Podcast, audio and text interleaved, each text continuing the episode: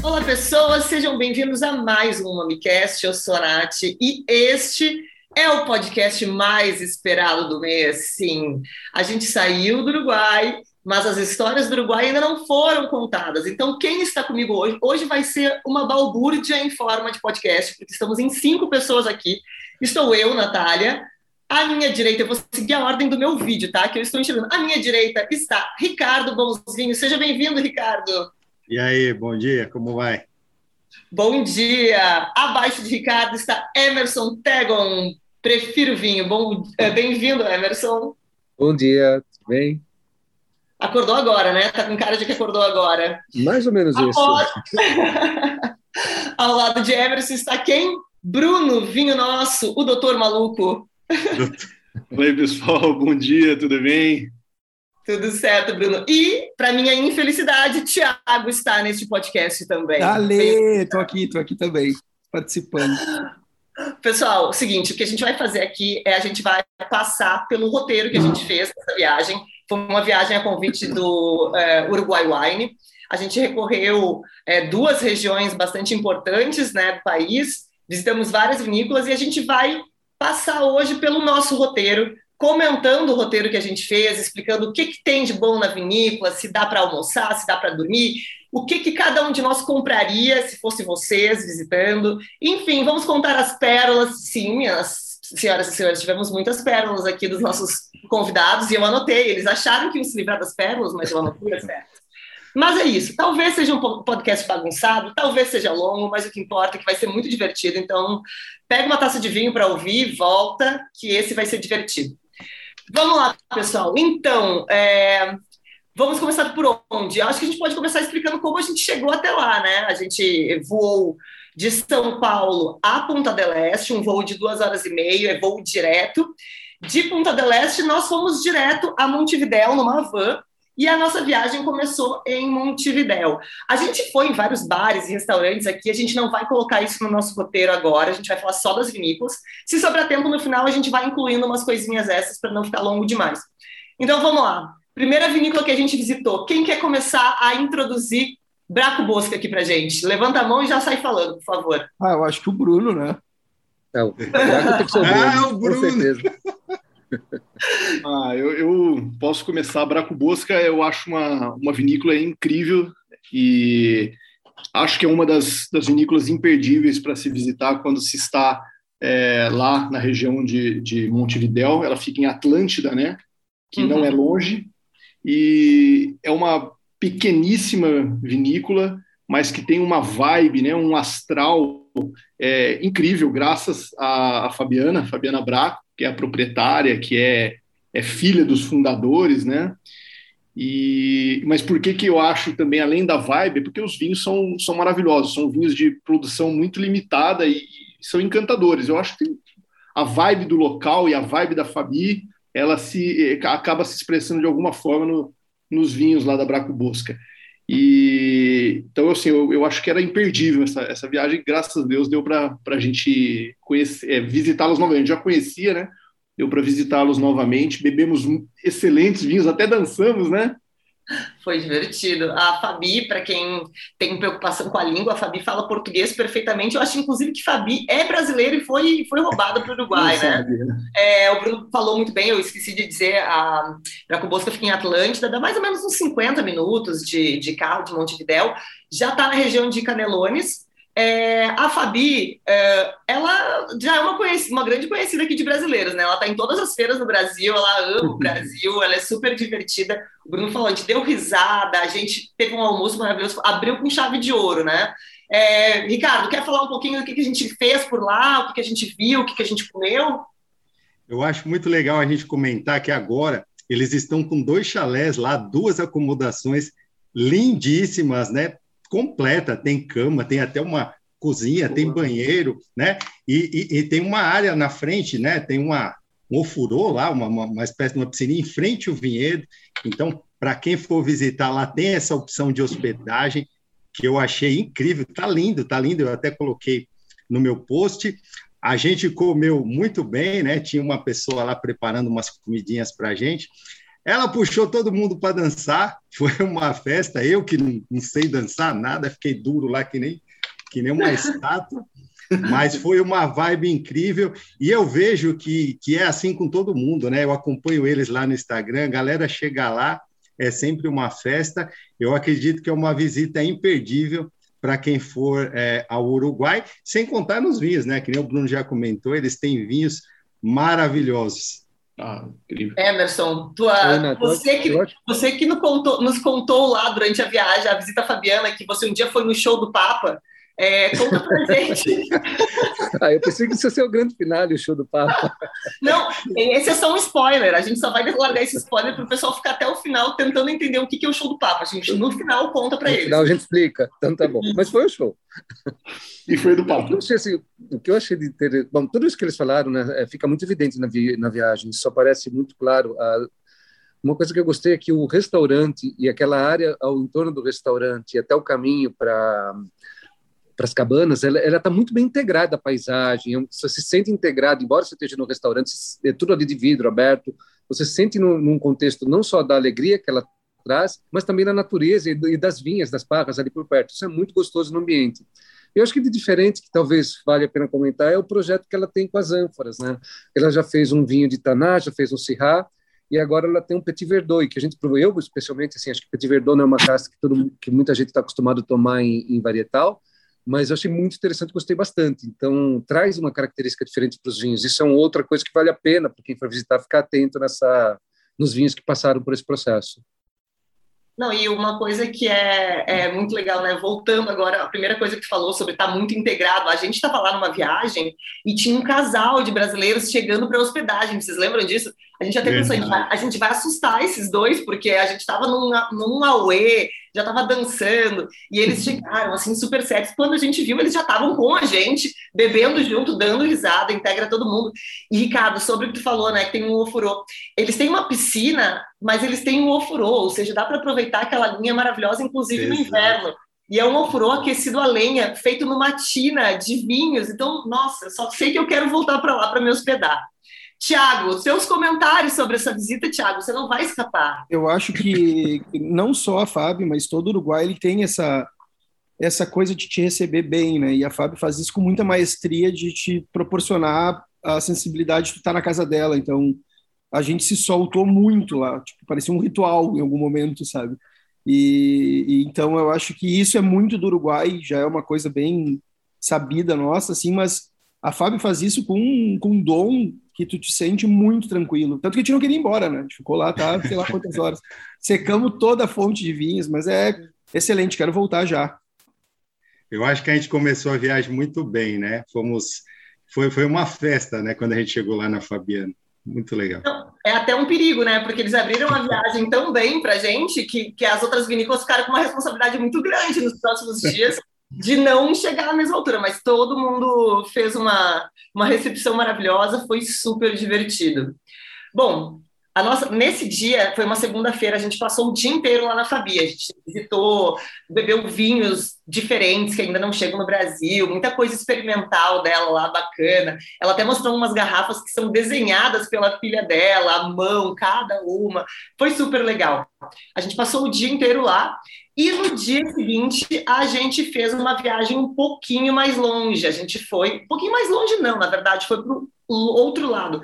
A gente foi para o departamento de São José, que não é super é, famoso no mundo do vinho, não tem muitas vinícolas ainda, mas a gente foi visitar a vinícola Base Mahoma.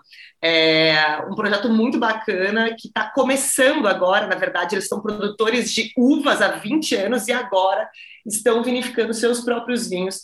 E a gente teve uma recepção já, é, não é uma vinícola que recebe turisticamente, né? A gente tem uma recepção na casa deles. O Bruno teve muito mojerra para ele lá, esperando por ele. Hum. Bom, vamos começar. Quem quer começar contando um pouquinho do lugar que a gente visitou, falando da Barra de Marroma? Pode ser o, Bruno, o Bruno, não. O Bruno vai, já começou outro. Emerson começa falando de Barra vamos de Marroma. Lá. Vamos lá. O, o, que eu achei legal, por, então, quando fala assim, eles estão vinificando há pouco tempo, são cinco anos apenas.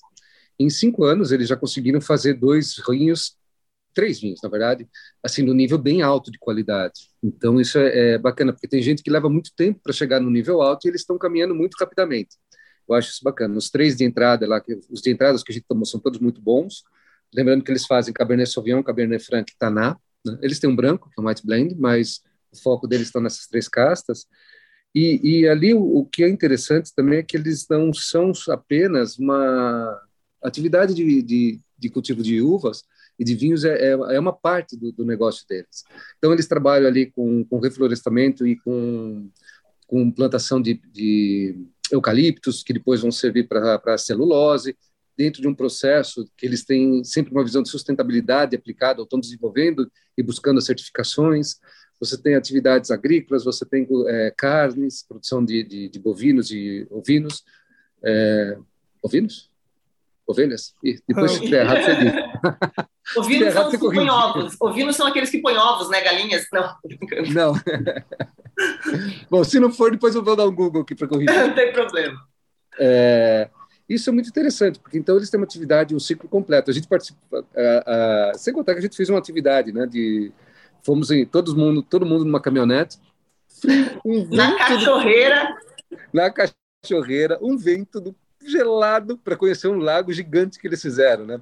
E aí eles iam, queriam pescar. Lembra a história do peixe? É, e o que, que tu fez, Emerson? Conta o que tu fez para ajudar eles a pescar, Emerson. Não, o cara querendo pescar lá, jogando a varinha bonitinha e eu jogando as pedrinhas no lago. Para ver quantos pulos davam. Ou seja, pescar nada, né? o Emerson deu pedrada, eu estava tentando pescar pedrada. Não, a gente estava tentando fazer a pedrinha que caça, que o cara do nosso lado tentando pescar, chateadíssimo que eu não conseguia pescar. Foi ótimo, adorei. A gente não ia comer o peixe mesmo. Não, a gente já tinha almoçado. Isso foi muito legal, né? A gente foi recebido pelos proprietários dentro da casa deles, aí tinha um churrasqueiro lá assando para a gente, a gente sentou nessa mesa dentro de casa, é uma, uma sensação de estar tá ali, de pertencer à família, né? Essa recepção uruguaia, a gente vai voltar a falar de todas as vinícolas que a gente conversa aqui, não importa o tamanho, mesmo nas maiores, eles sabem receber muito bem. A hospitalidade é uma coisa muito desenvolvida lá, isso é muito bacana. E a uhum. base Maoma, para quem está se perguntando, ainda não está importando para o Brasil, não está exportando para o Brasil, né? É, mas estão em busca, assim como algumas outras vinícolas que a gente visitou, estão em busca de importadores, e eles vão estar com o Uruguai Wine na Pro Wine. Então, quem quiser anotar o que a gente está dando de dica, ir lá no stand do, do, do Uruguai Wine já quase errei o país, do Uruguai Wine, para provar essas vinícolas que ainda não chegam, mas estão querendo vir para o Brasil. É uma boa dica, vocês terão três dias para isso. Alguém quer vale a pena, eu, eu queria complementar. Posso? Posso? Era o Bruno quer falar? Não, não, manda lá. Primeiro que eu dei o Google é ouvindo, está certo, não paguei mico. Um a menos, tá, Nath? Esse você não pode riscar. Segundo, é, eu acho que essa sensação de pertencimento é uma sensação que a gente encontrou basicamente em quase todos os lugares que a gente passou. E eu acho que isso tem muito a ver com o estágio de desenvolvimento da indústria de, de vinho no, na, no Uruguai. Né? Eles ainda têm muita presença da família no dia a dia, eles estão ali envolvidos, eles estão envolvidos. Quem faz o vinho está efetivamente de, engajado em levar o vinho para frente, o conhecimento para frente, em trazer as pessoas para próximo.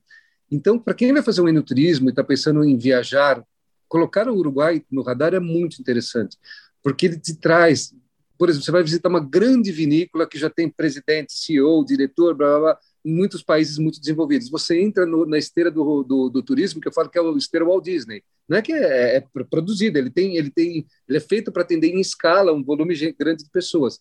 Lá no Uruguai você vai encontrar coisas diferentes que tem a ver com essa sensação de pertencimento que a Nath falou. Então, isso é uma coisa muito interessante para quem vai planejar uma viagem e quer ter essa interação com quem faz o vinho ou quem está muito próximo da fabricação ou da distribuição do vinho no dia a dia.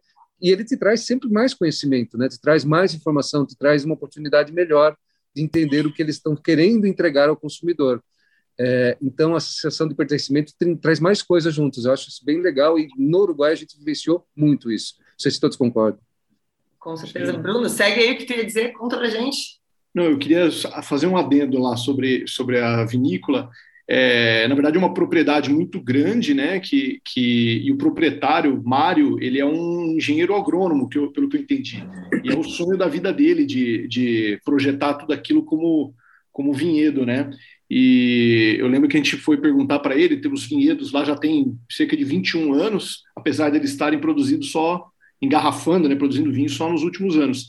E, se eu não me falha a memória, o Cabernet Sauvignon deles, da linha Premium, que nós, que nós bebemos, foi ganhou o melhor Cabernet Sauvignon do Uruguai, se, se eu não estou enganado, né? Exatamente. Essa informação eu perdi. Eu provavelmente estava procurando sinal de telefone para subir algum story. Não, eu queria até comentar que esse Cabernet Sauvignon realmente é incrível, né? A gente visitou é, várias vinícolas no Uruguai e, e, a gente não provou tantos assim é, varietais de Cabernet Sauvignon, né? E esse Cabernet Sauvignon de Barras de Mahoma é realmente incrível. O Bruno até comentou, eles têm uma propriedade enorme, são 1.400 né? hectares, mas eles só têm oito de vinhas, então você imagina o quanto isso ainda pode crescer, né? E ah. eles vão estar aqui na ProWine, quem tiver a curiosidade de provar esses vinhos, vale a pena conhecer. Vale a pena conhecer. Eu Quem acho... estiver no Uruguai tem que conhecer, porque o lugar é realmente lindo, né? É lindíssimo, né? Você vê que tem muitas pedras, tal, o lugar é muito bonito. Emerson. Não, eu acho legal esse ponto que o Ricardo trouxe da ProWine, porque muitos deles estarão aqui. Depois a gente deixar uma dica mais, mais é, estruturada de quem todos que estarão aqui, que vale a pena conhecer. Ah, e quem está se perguntando aí, ah, peraí, vocês estão falando rápido, eu não estou anotando o nome dos vinhos a gente vai deixar para o final, porque vocês vão ter que nos ouvir até o final. E no final a gente vai ah. dizer de cada vinícola o que, que cada um traria para o Brasil. Ó, tá, tô indo para o Uruguai, posso trazer um vinho de cada vinícola e a gente vai dar as nossas dicas. Então não adianta esperar o spoiler agora, vocês vão ter que nos ouvir até o fim. Bom, a gente sempre indica, pelo menos eu sempre indico, não sei o que, que vocês acham, uh, uma vinícola por dia para poder curtir bem, conversar bem, fazer todas as atividades principalmente quando tem almoço, que a gente fica pesadão depois, sabe? Mas nesse dia a gente não foi numa segunda vinícola, a gente teve uma segunda, um segundo encontro. Uh, quando a gente voltou para Montevidéu, depois de visitar a Barra de Mahoma, nós fomos encontrar a Cláudia da Casa Taná em um restaurante, na verdade, um bar de vinhos muito bonito chamado Bar de Vinos, o nome é bem fácil, que fica lá no bairro de Carrasco. É, esse bar, inclusive, a gente pode falar no final, porque ele é muito bonito, né? Vale a pena. Por que, que a, gente, a gente encontrou a Cláudia no restaurante? Porque ela fica em Artigas. A Casa Taná fica no norte de. de nossa, gente. De Uruguai. Norte do Uruguai. Já é a segunda vez que eu falo Portugal. A Casa Taná fica no norte do Uruguai, fica em Artigas, então não teria como a gente ir até lá sem perder bastante tempo né, da nossa viagem, que era super corrida. Então nós encontramos ela, ela veio até Montevidéu nos encontrar, e aí a gente teve a experiência dos grandes Tanás. Ninguém esperava nada, ninguém conhecia a Casa Taná. A Cláudia é uma brasileira, inclusive na semana que vem tem episódio com ela, que já foi gravado neste podcast. Quem quer começar falando da surpresa? Ó, oh, eu vou dizer uma coisa, pela cara que aconteceu na hora que todo mundo provou, eu acho que Ricardo deve começar falando, porque ele quase surtou quando ele tomou o primeiro gole daquele vinho. Ai, cara. Não, foi uma surpresa incrível, né? A Cláudia Neves, eu já dei uma gafe logo de entrada, porque ela estava falando e eu meio que gastando um portunhol, e aí eu falei, nossa, mas você fala português muito bem. Ela falou, não, eu sou brasileiro, eu sou de São Paulo. Eu falei, puta, né?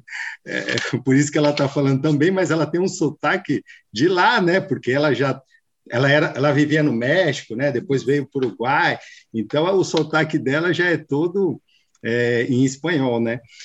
Mas é o seguinte, é, é, eles são em Artigas, né, norte do, de Uruguai, e eles têm só dois hectares de, de, de vinhas, né, de Taná, eles só têm Taná, e diz, diz ela, né, que eu já fiquei muito curioso para conhecer, que é um vale incrível, né, um lugar muito bonito, que tem a, a, a fauna, né, os animais que visitam é, o local, o vinhedo, parece até que tem alce, né, tem até no, no rótulo o alce, e eu fiquei muito impressionado porque eles têm três vinhos, né? É o clone 398, 717 e 474. E quando a gente provou o primeiro, né, o 398, que é um Taná sem barrica, eu já fiquei muito impressionado, porque e ele era o vinho de entrada dela, né? Era é o vinho de entrada, é o vinho de entrada dela. E o vinho estava sedoso, macio, um taná muito gostoso. E aí todo mundo já viu minha cara assim e falou: Nossa, o Ricardo ficou. Falei, meu, porque o vinho realmente é, estava muito bom, muito bom. E ela explicou para a gente, né, todo o processo, como eles fazem os vinhos tal. E, e eu fiquei muito feliz porque quando é, a gente provou o primeiro, eu falei, imagina o que vem depois, né? Depois a gente provou o 717 e o 474, que é o ícone deles, é um vinho maravilhoso. Eu gostei bastante dos vinhos e que nem você comentou, o Bar de Vinhos também é um lugar muito bonito. Eu vou fazer um post deles agora em breve e eu vou estar mostrando lá essa degustação. O Bruno, eu lembro que durante o jantar tu estava mandando mensagem para uns amigos, né? Mostrando os vinhos e dizendo para comprar. Então já dá a tua opinião. O que, que tu estava contando para aqueles amigos lá no, no WhatsApp? Ah, eu, eu, realmente, eu durante, durante no, no primeiro vinho eu já mandei para uns amigos da minha confraria falando, gente, estou provando uns tanás aqui que não conhecia, na verdade não conhecia nem, nunca nem tinha ouvido falar da vinícola, é, e já desde o primeiro, desde o de entrada, já me, me impressionou. Uma vinícola que, que é especializada, pelo que eu entendi, em Taná, eles só produzem Tanás, né? E, e, eu achei de um, de um altíssimo nível. O que, o que me impressionou desde o primeiro foi o, a qualidade dos taninos do, desse, do Taná. Né? O Taná é uma uva que tem muito, muito tanino. Polido, né? É, uma uva que tem muito tanino, uma uva que, que geralmente, então, é, traz aí um, até algum, algum grau de amargor, né? De, e, e, aqueles vinhos não, não tinham nenhum amargor, tavam, tinham taninos muito polidos, é, vinhos muito macios, é, tinham corpo, tinham estrutura e tal, mas é, macios. Então eu fiquei, eu fiquei impressionado, fiquei impressionado mesmo. É, e por ser também uma vinícola jovem, né, que tem um grande potencial quando os, os vinhedos ficarem um pouco mais velhos, assim, acho que, nossa, eu, eu fiquei bem impressionado. Emerson. Vale ressaltar também que ainda também não chegam no Brasil, né? Infelizmente ainda é. não chegam, mas eles vão estar na ProWine também. A Cláudia vai estar lá na, na ProWine, na ProWine, então quem quiser conhecer esses vinhos, vale a pena ir lá e provar. Essa ProWine vai ser tipo visita ao Louvre, sabe? Tem que anotar exatamente o que, que precisa provar, porque vai ter tanta coisa que é capaz de se perder. Então já anotem. A gente já falou de duas vinícolas que não estão chegando no Brasil ainda e vão estar na feira. Vão anotando aí, que a gente não vai ficar respondendo tudo para vocês depois. Vocês vão ouvir o podcast e peguem as dicas tudo de uma vez. Emerson, o que, que você achou desses tanás que não secam a boca tanto quanto a gente estava acostumado? Bem diferente do resto da, do Uruguai, né? O estilo. É, eu, vou, eu, vou, fazer uma. Eu acho que eles que, vocês já comentaram sobre o trabalho da Casa Taná e, e, sobre os vinhos, não tem muito o que falar. Vou nessa linha desse seu comentário. Eu acho que a Casa Taná foi logo de cara o primeiro impacto do que é o Taná evoluído e mais centrado no paladar fácil do consumidor, que mais moderno, mais atualizado, que o Uruguai está integrando. entregando.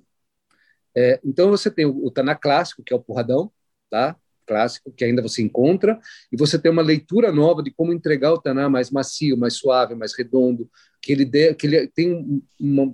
Para quem não está tão acostumado, ou para quem não prefere um vinho mais mediano, ele vai mais ao encontro dessa pessoa e muito mais fácil. Acho que esse foi o primeiro impacto deste vinho. Depois a gente encontrou muitos outros nessa linha durante a viagem.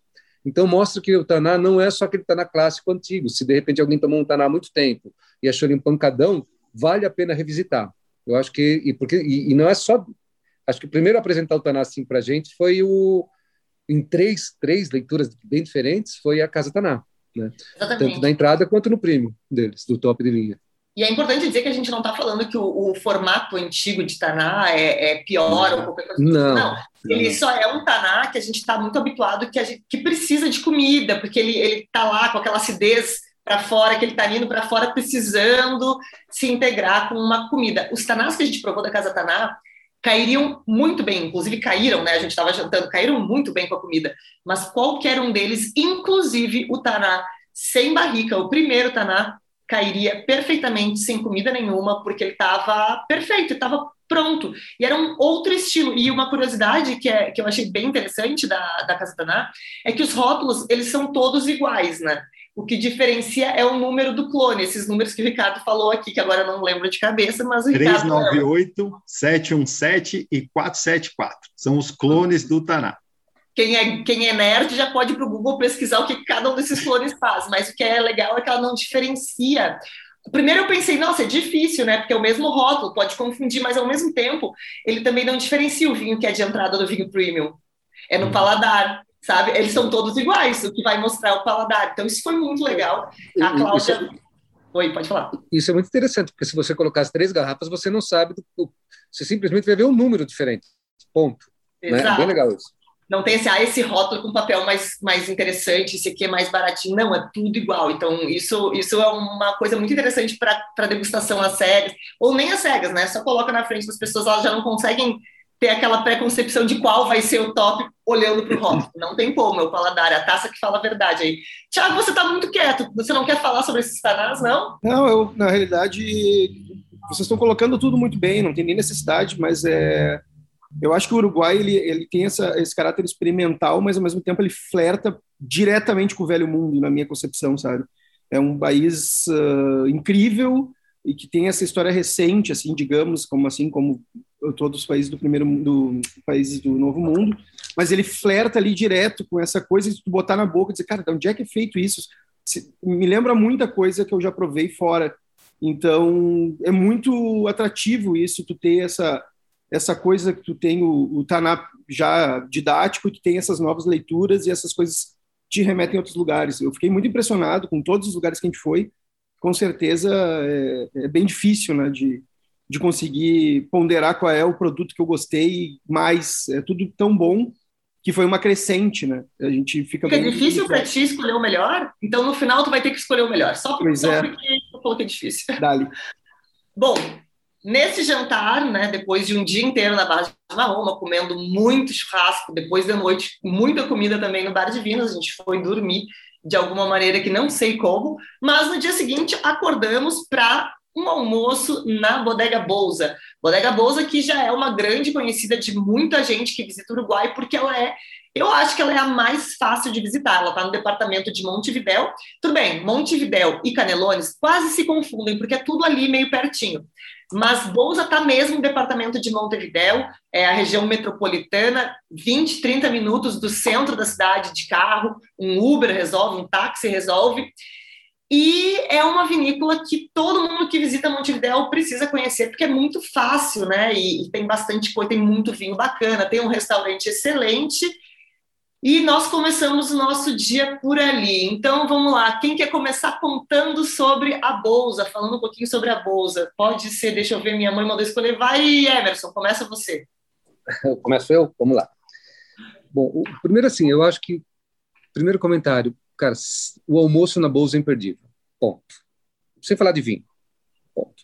Se você está no Uruguai e quer fazer um almoço estendido, vá lá. Vale a pena. O clima é gostoso, o ambiente é gostoso, a gastronomia é de primeira e qualquer vinho que você pedir, você vai estar tá bem, você vai estar tá bem servido. Primeiro ponto. A, a, visita é muito legal porque assim eles têm um, você passa por todo o processo. Acho que que o legal, ah, comentar também, é, eles têm ali um wine garage que era um antigo museu de carros e motos eles mantiveram parte dos carros antigos e parte dessas motos antigas, criaram um lugar de degustação, um wine bar e uma loja ali do lado. Então, se você quiser fazer uma degustação simples, gosta de carro, gosta de moto, você está num ambiente bem legal. Esse, esse, esse, ambiente do Wine Garage eu gostei muito, um ambiente bem bacana. Então, o que, o, Bo, o, que a Bolsa traz, assim, está do lado do, muito próximo, né, para quem está hospedado no, no, centro do, de Montevideo. É rápido de chegar, o restaurante é fantástico, tem um wine, uma wine garage, um wine bar muito bom. A propriedade é linda. E eles têm uma amplitude de, de gamas, que, de, de castas que eles tratam muito grande. Então a gente vai pensar no Taná, não, você pode provar o Albarim, que é maravilhoso o vinho deles. Acho que a gente vai falar da experiência aqui da, da safra nova e da, da antiga que nós tivemos. É, você pode provar um Riesling muito bom. Você pode provar um Merlot muito bom, se você quer uma casta mais mediana. Eles têm um Tempralino, que também é muito bom. Então, você tem uma, a, a, a quantidade de castas que eles trabalham com vinhos de alta qualidade, muito bons, é grande, então vai atender todo mundo muito bem. Acho que esse é um ponto que vale destacar. É, eu vou deixar o, pessoal falar mais sobre as experiências que a gente teve, para sobrar um pouquinho de assunto para todo mundo. Mas segue lá, de repente segue com o Bruno e depois passa para o Ricardo. Vai lá, Brunão. A, a Bolsa, realmente, eu acho uma, uma vinícola incrível e concordo que é imperdível por ser fácil de chegar, próximo de Montevidéu, mas especialmente, sobretudo, porque os, os, os vinhos da Bolsa são, ao meu ver, é, incríveis. Todos, como o Emerson falou, tem uma, uma gama de vinhos enorme, tem varietais, tem blends, e todos eles são, é, são espetaculares.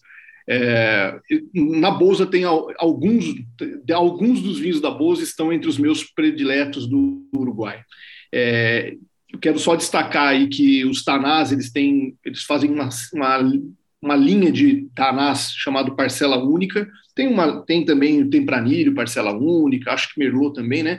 E são vários, tem A6, A8, B26 que nós tomamos lá, são, são maravilhosos e vem de diferentes vinhedos, né? Alguns deles não estão localizados lá, né, no departamento de Montevidéu. E tem uma linha também que eu gosto muito, que é a Pão de Açúcar, que vem inclusive de um vinhedo que fica na encosta do, do Cerro Pão de Açúcar, né, do, do da montanha Pão de Açúcar, que fica lá próximo de já indo para para Punta del Este. E os vinhos são muito diferentes daquele, daqueles produzidos lá na, ao, ao, redor de Montevidéu. E são incríveis, tanto o Merlot quanto o Taná.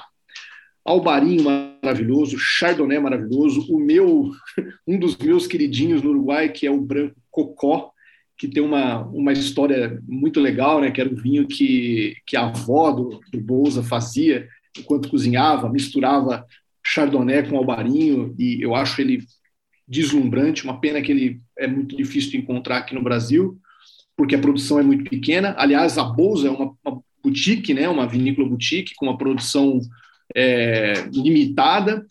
E, bom, para concluir, eu acho que é imperdível porque os vinhos da Bolsa são imperdíveis. O local é maravilhoso, a receptividade é incrível, o almoço é divino, como já disseram. Então tem que ir, Bolsa tem que ir visitar. Posso fazer um complemento que eu lembrei agora? Estava esquecendo. É, eu acho que fazer tipo aquele o que vem pela frente, né? A Bolsa, ela tem a casa antiga da família, um casarão muito bonito, e tem uma igreja, uma capela lá. Eles estão reformando até o final do ano, vamos estar pronto, a igreja vai estar pronta, a casa vai levar um pouco mais de tempo, e eles vão oferecer a opção de se hospedar ali dentro. Então, para quem quiser ter uma, uma experiência imersiva, daqui a algum tempo essa opção vai estar estará disponível. Então, se você tem um planejamento de viagem para um pouco mais adiante, vale a pena ver se eles já disponibilizaram essa opção, porque vai ficar muito legal. A gente viu lá o projeto em construção, a reforma da casa e é bem legal.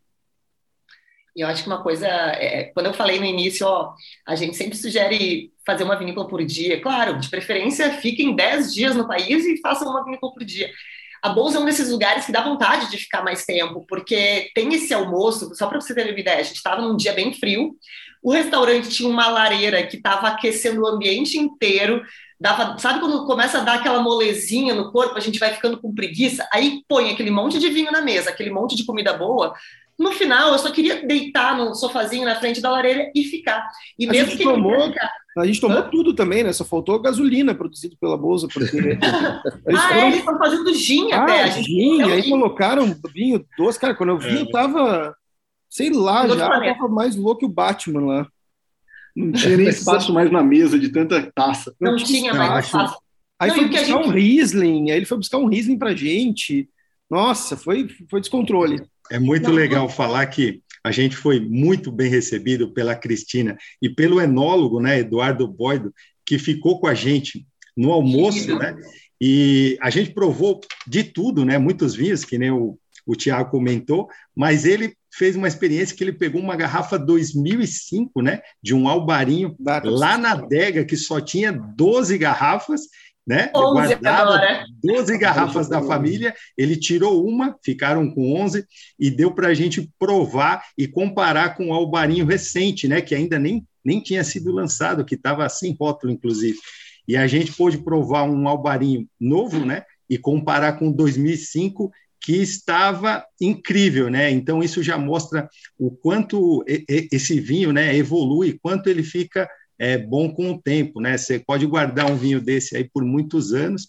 Foi uma experiência incrível, meus colegas já falaram, o almoço é maravilhoso, a vinícola é boutique, é linda, vale a pena conhecer. Eu acho que quem brasileiro que vai para o Uruguai a visita é imperdível, não tem como não passar em Bolsa e com certeza vão gostar, porque os vinhos da, de Bolsa, né? O Bruno já até comentou isso, todos são muito bons, né? Então não, tem como errar. Bom, eu acho que se a gente, a gente vai andar em círculos aqui, a gente vai continuar dizendo imperdível, almoço é. maravilhoso, maravilhosos, é que realmente é, é, gente. A gente não está exagerando, realmente é. Porque quanto mais a gente fala, é mais essa sensação de bem-estar que a gente teve no lugar, e lá é uma sensação maravilhosa de bem-estar. O lugar é lindo, a comida é boa, os vinhos são bons, não tem erro.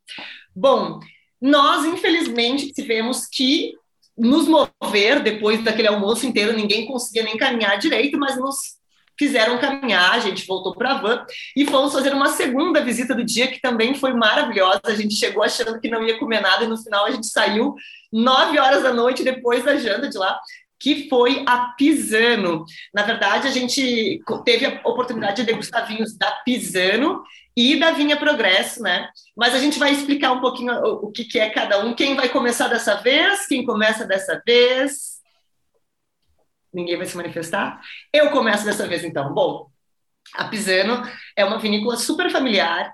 É, fomos recebidos pelos proprietários, pelos cachorros dos proprietários, inclusive eu tenho eu tenho no meu celular, eu, eu fiquei de mandar para vocês, eu tenho foto de todos vocês sendo lambidos e, e amados pelos cachorrinhos, os cachorros foram muito queridos. É tão familiar que a gente, quando chegou, eles foram mostrando, ó, aqui é a vinícola, desse outro lado aqui é a casa da minha mãe, aqui é não sei. Então, assim, é super familiar. É, eles têm uh, uma na cave deles eles têm é uma mistura de uma parte nova e uma parte antiga. E a gente consegue ver coisas assim. Bom até no vinhedo mesmo a gente viu algumas vinhas com mais de 100 anos que foram plantadas pela mãe pela avó nem sei que eles nem usam mais na verdade eles só deixam ali para recordação e para mostrar para os visitantes mas eles têm um acervo histórico muito grande, é uma família que produz há muito tempo, se manteve com uma produção muito familiar, muito pequena, é uma estrutura, é, como a gente disse, é uma estrutura familiar pequena, gostosa de visitar. A visita ali é uma coisa muito pessoal. A gente visita com os proprietários, ou com o filho do proprietário, ou com, sabe, todo mundo é proprietário, na verdade. A gente tem, a gente visitou uma cave com vinhos. Eu, alguém lembra qual era o vinho mais antigo que tinha naquela cave? Mas eu, eu tirei foto daquilo, era tanta teia de aranha, era tão antigo. Eu não consigo lembrar agora qual era o. Eu, eu, eu devo ter nas minhas fotos.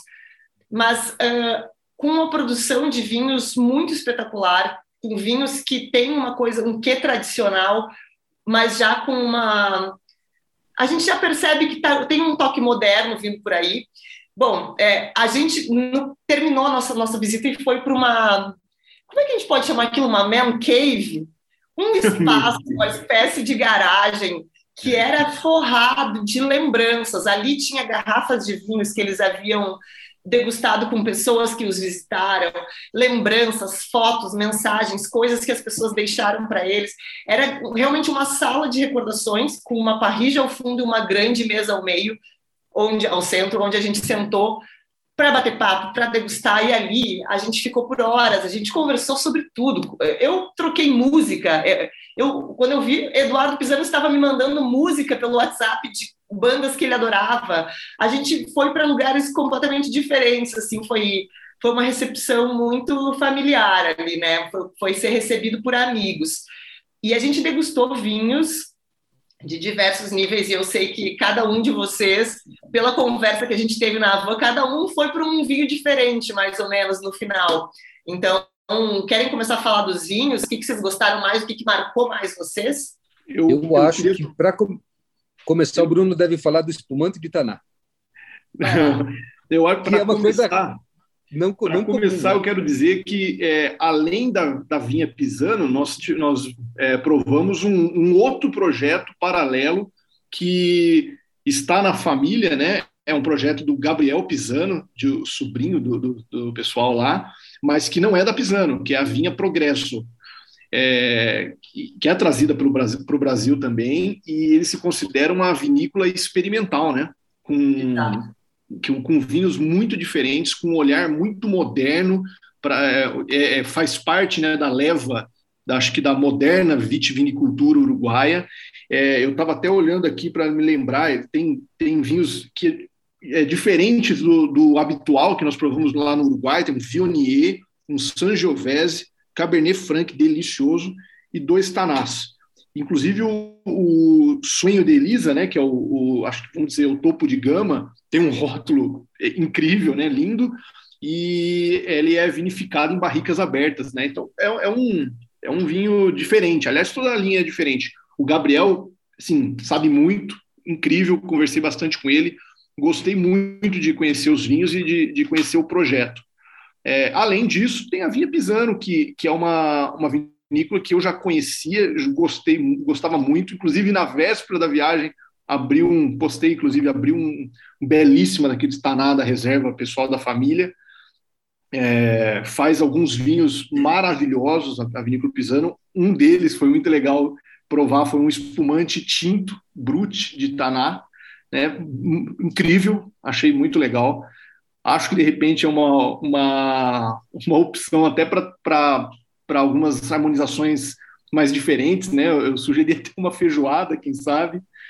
E foi, foi muito legal. E depois toda a degustação lá na, na, na nessa man cave que você comentou, realmente uma sala de recordações com churrasco, com é, foi, foi, foi incrível, foi uma, uma experiência maravilhosa. Não à toa a gente provou tantos vinhos e ficou até tão tarde lá. Foi, foi muito legal. Então, mais uma vinícola que eu recomendo, é, recomendo com força conhecerem. Com força é ótimo.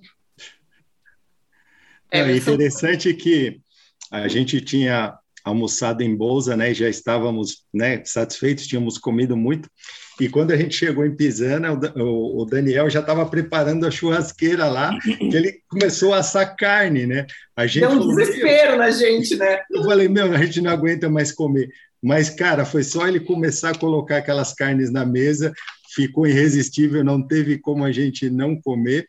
Tinha até a mojerra lá que o, que o nosso amigo Bruno adora. Hum. E, e, é legal a gente comentar também, né, que o, o Bruno já falou sobre os vinhos da, da Progresso, né? Os rótulos são muito bacanas e ele tem, ele tem vinhos é, bem interessantes, né? Que nem o um Sangiovese, né? Eu achei muito interessante, Cabernet Franc, Suenos de Elise é um vinho maravilhoso e da Pisano, é, eu acredito que é, o pessoal do Brasil já conhece a Pisano, são vinhos muito bons e a gente provou praticamente a linha toda, né? Começamos até com espumante lá de Chardonnay, se eu não me engano, um espumante muito, muito legal. Provamos muitos vinhos, acho que provamos quase a linha toda, até os vinhos top de gama, que depois a gente vai comentar sobre os vinhos, mas é uma visita realmente imperdível também. Já estamos ficando, estamos ficando repetitivos, né? É uma visita é, imperdível. É. Outra coisa legal, é, posso para complementar, né? você falou logo que a gente começou entrando ali pela cave, a gente foi onde estão guardados os vinhos antigos, né? E eles estão fazendo um trabalho de reorganização, de catalogar os próprios vinhos, porque aquilo foi, eles foram guardando e estão reorganizando, vendo que está a condição de cada um e separando para ver como vão deixar aquilo. E eles também foram super gentis e tiraram 2004 de lá para a gente provar, né? Que foi uma Sim, bela um experiência Chardonnay, fora né? do roteiro. No Chardonnay 2004, que para mim era abacaxi em calda pura, assim. É, e, e, também, é, é, então você nota essa gentileza, esse cuidado que eles também tiveram com a gente, tirando uma coisa fora do roteiro para no, no, a gente pudesse compartilhar dele desse processo, desse momento e desse trabalho que eles estão fazendo ali nesse momento. Ah, esquecemos de comentar, uh, a Pisano fica em Canelones, só um detalhe né, para localizar. Mas assim, só para localizar quem está querendo fazer turismo, a maioria das vinícolas do Uruguai fica nessa região de Canelones, que é no entorno de Montevidéu, então dificilmente vai ter nessa região uma vinícola que fica mais do que 50 minutos de carro, mais ou menos. Tem as de Montevidéu, que são mais pertinho, mas é isso. Bom, nós terminamos esse dia super tarde, a gente ia encerrar às 7 horas, a gente saiu de lá já era mais de nove Não íamos jantar, acabamos jantando, foi super divertido. No dia seguinte, continuamos em Canelones, né? Nós estávamos hospedados em Montevidéu, mas continuamos a visitas, visitas a Canelones nós fomos a Pisorno. Cuidado para não confundir Pisano com Pisorno, nome parecido, mas são duas vinícolas bem diferentes na Pisorno, nós chegamos de manhã, fizemos um, uma espécie de tour, assim, ali pelo, pelos arredores mesmo, porque do outro lado da rua da vinícola, eles transformaram uma antiga casa da família em uma pousada. Então, aqui já fica mais uma dica para quem quer se hospedar em vinícola. É uma pousada, se não me engano, tem quatro quartos, eles têm tamanhos diferentes. Eu entrei no site, o site é todo em português, tem as informações, tem metragem, tudo que está incluído. É, as informações são bem completas para quem quiser se hospedar, quem tiver interesse em saber. Inclui o jantar, enfim, tem toda essa parte. Eles são uma vinícola que funcionam. Tem o restaurante que funciona, se não me engano, de quarta domingo ou de quinta domingo. É, eles falaram que eles têm essa, essa questão de que eles não podem se dar o luxo de, ah, talvez a gente abra, talvez não, porque muita gente faz essas viagens de um dia, sem planejar muito, até a vinícola deles. Ele, ele falou: Eu entendo que é muito perto de Montevidéu e as pessoas às vezes vêm até aqui, então a gente tem que oferecer. É, então, eles têm um restaurante que funciona é, o ano inteiro e que oferece tanto um menu à la carte como um menu harmonizado, que foi o que a gente fez. É, não consigo esquecer até hoje da, da entradinha do Ricardo, mas depois a gente fala disso. Então, tem essa opção de hospedagem, tem a opção de restaurante. Eles fazem um tour que pode ser às 11 da manhã ou às 3 da tarde, então dá para fazer antes do almoço ou depois. Eu sugiro fazer o tour antes, porque, como eu disse, se come bastante, se bebe bastante no Uruguai. Depois do almoço, vocês não vão ter ânimo para fazer nada. Então, façam uma visita antes, almocem e fiquem lá curtindo a paisagem, que vale a pena. Lá nós também provamos bastante coisa, né? Uma, mais uma vinícola que chega ao Brasil, tem os vinhos deles chegam ao Brasil, e a gente fez um tour com degustação, enfim, alguém quer começar a comentar sobre os vinhos, sobre o almoço. Ricardo está com cara de quem quer comentar porque pediu a melhor entrada de todos.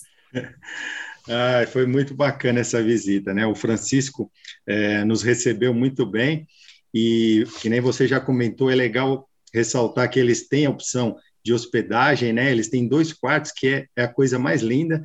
No, no, no, fundo, eles têm até uma opção lá para você é, tomar um vinho, assar uma carne. É, a hospedagem é muito legal. E o restaurante, né? Que eu achei muito interessante, que eles dizem que estão sempre abertos, sempre funcionando. Se você chegar lá, vai ter opção, né? De almoço e, e de degustação. E também a visita, né? Eles têm as visitas guiadas eu achei uma. uma e, puta, agora está tocando telefone aqui. Tem mas... problema, o telefone toca aqui assim, o cachorro late, é, é, Foi uma visita realmente muito bacana. A entradinha que ela comentou foi um, um provolone que, que estava maravilhoso. Você pegava assim, muito gostoso. A gente provou ótimos vinhos e eu fiquei muito é, encantado com o vinho Weiss Wine, que o Ice, o Ice Wine, que é o método Ice Wine, né, que depois ele explicou para a gente, é um vinho muito bacana. E eu não, não me lembro se ele falou que se esse vinho chegava no Brasil, mas eu gostei bastante desse vinho. Bom, para a pessoa que está ligando para o Ricardo, vai ter uma prova de que Ricardo não atendeu porque estava ocupado gravando o episódio. Fica aí, né? Desculpa aí para quem não foi atendido pelo Ricardo. Pessoal, sigam aí comentando sobre os vinhos. O que, que chamou bastante a atenção de vocês entre os vinhos? Entre os Sauvignons Blancs também ele tem aquele estágio de você ter as parcelas colhidas em timing diferente, vinificadas separadas e depois misturar para trazer a combinação da, da, do que vem de parcelas separadas em estágios separados, acho que foi o mais interessante da experiência para a gente ali no processo. Me agradou bastante comparar esses Sauvignons Blancs em duas, em duas leituras diferentes, que é o mesmo vinho feito de formas diferentes também, ou seja, ele tem a questão das parcelas, do time de, de, de colheita, do blend, e depois do estágio dele de, pra, de, de, envelhecimento. Muito legal. Tem um que passa em barrica, né? Isso, exatamente. É que não é comum, que não é comum, né, no Sauvignon Blanc passar. Então você pode comparar o que passou, o que não passou, e entender aquele negócio do estágio, da maturação, da, da colheita e do blend disso junto. A gente provou até vinhos direto da barrica, lembra? Durante a nossa visita, a gente provou o mesmo vinho em dois tipos de barricas diferentes também, que foi bem barrica legal. francesa é. e americana, né? Para a gente poder comparar. Aliás, ou, ou seja, A viagem Isso é legal, né? foi muito boa, né, para o nosso. É, ela foi muito didática, a gente viu muitas coisas na prática, assim, a diferença de um vinho que passa por uma, um tipo de barrica, outro que não passa, um que passa, faz maceração carbônica, outro que não faz. A gente conseguiu, foi uma aula a viagem, além de um prazer, foi uma aula. É, e o que eu acho legal falar é que de vez em quando as pessoas podem falar, pá, mas isso está acessível ao, ao enoturismo comum? Sim, estava. Tinha um grupo de pessoas antes da gente, a gente esperou eles saírem da sala para depois a gente entrar, ou seja, essa experiência de você pegar a mesma casta de uma mesma parcela colhida no mesmo momento, vinificada igual, igualzinho, e só vão para barricas diferentes e disponibilizar, tirar uma de uma francesa e uma de uma americana, e prova e sinta a diferença, o que aconteceu, tudo igual, menos a barrica, também estava disponível no turismo. É bem legal isso. Eu quero falar também uma, quero lembrar de uma coisa. Eles têm uma, eles têm essa linha maiúsculas, né? Que é uma uma linha muito interessante da Pisorno, que é diferente do, do habitual, é, até lá no Uruguai, né? Eles têm o, o taná de maceração carbônica, que, que chega ao Brasil e é um sucesso, né? Aqui de, de vendas, pelo que eles já contaram para gente. E, e, é um taná que é feito pelo processo semelhante lá ao que, o que é feito lá os vinhos de Beaujolais. E muito diferente dos tanás habituais, né? Do, de, dos tanás que são, taná que todo mundo conhece.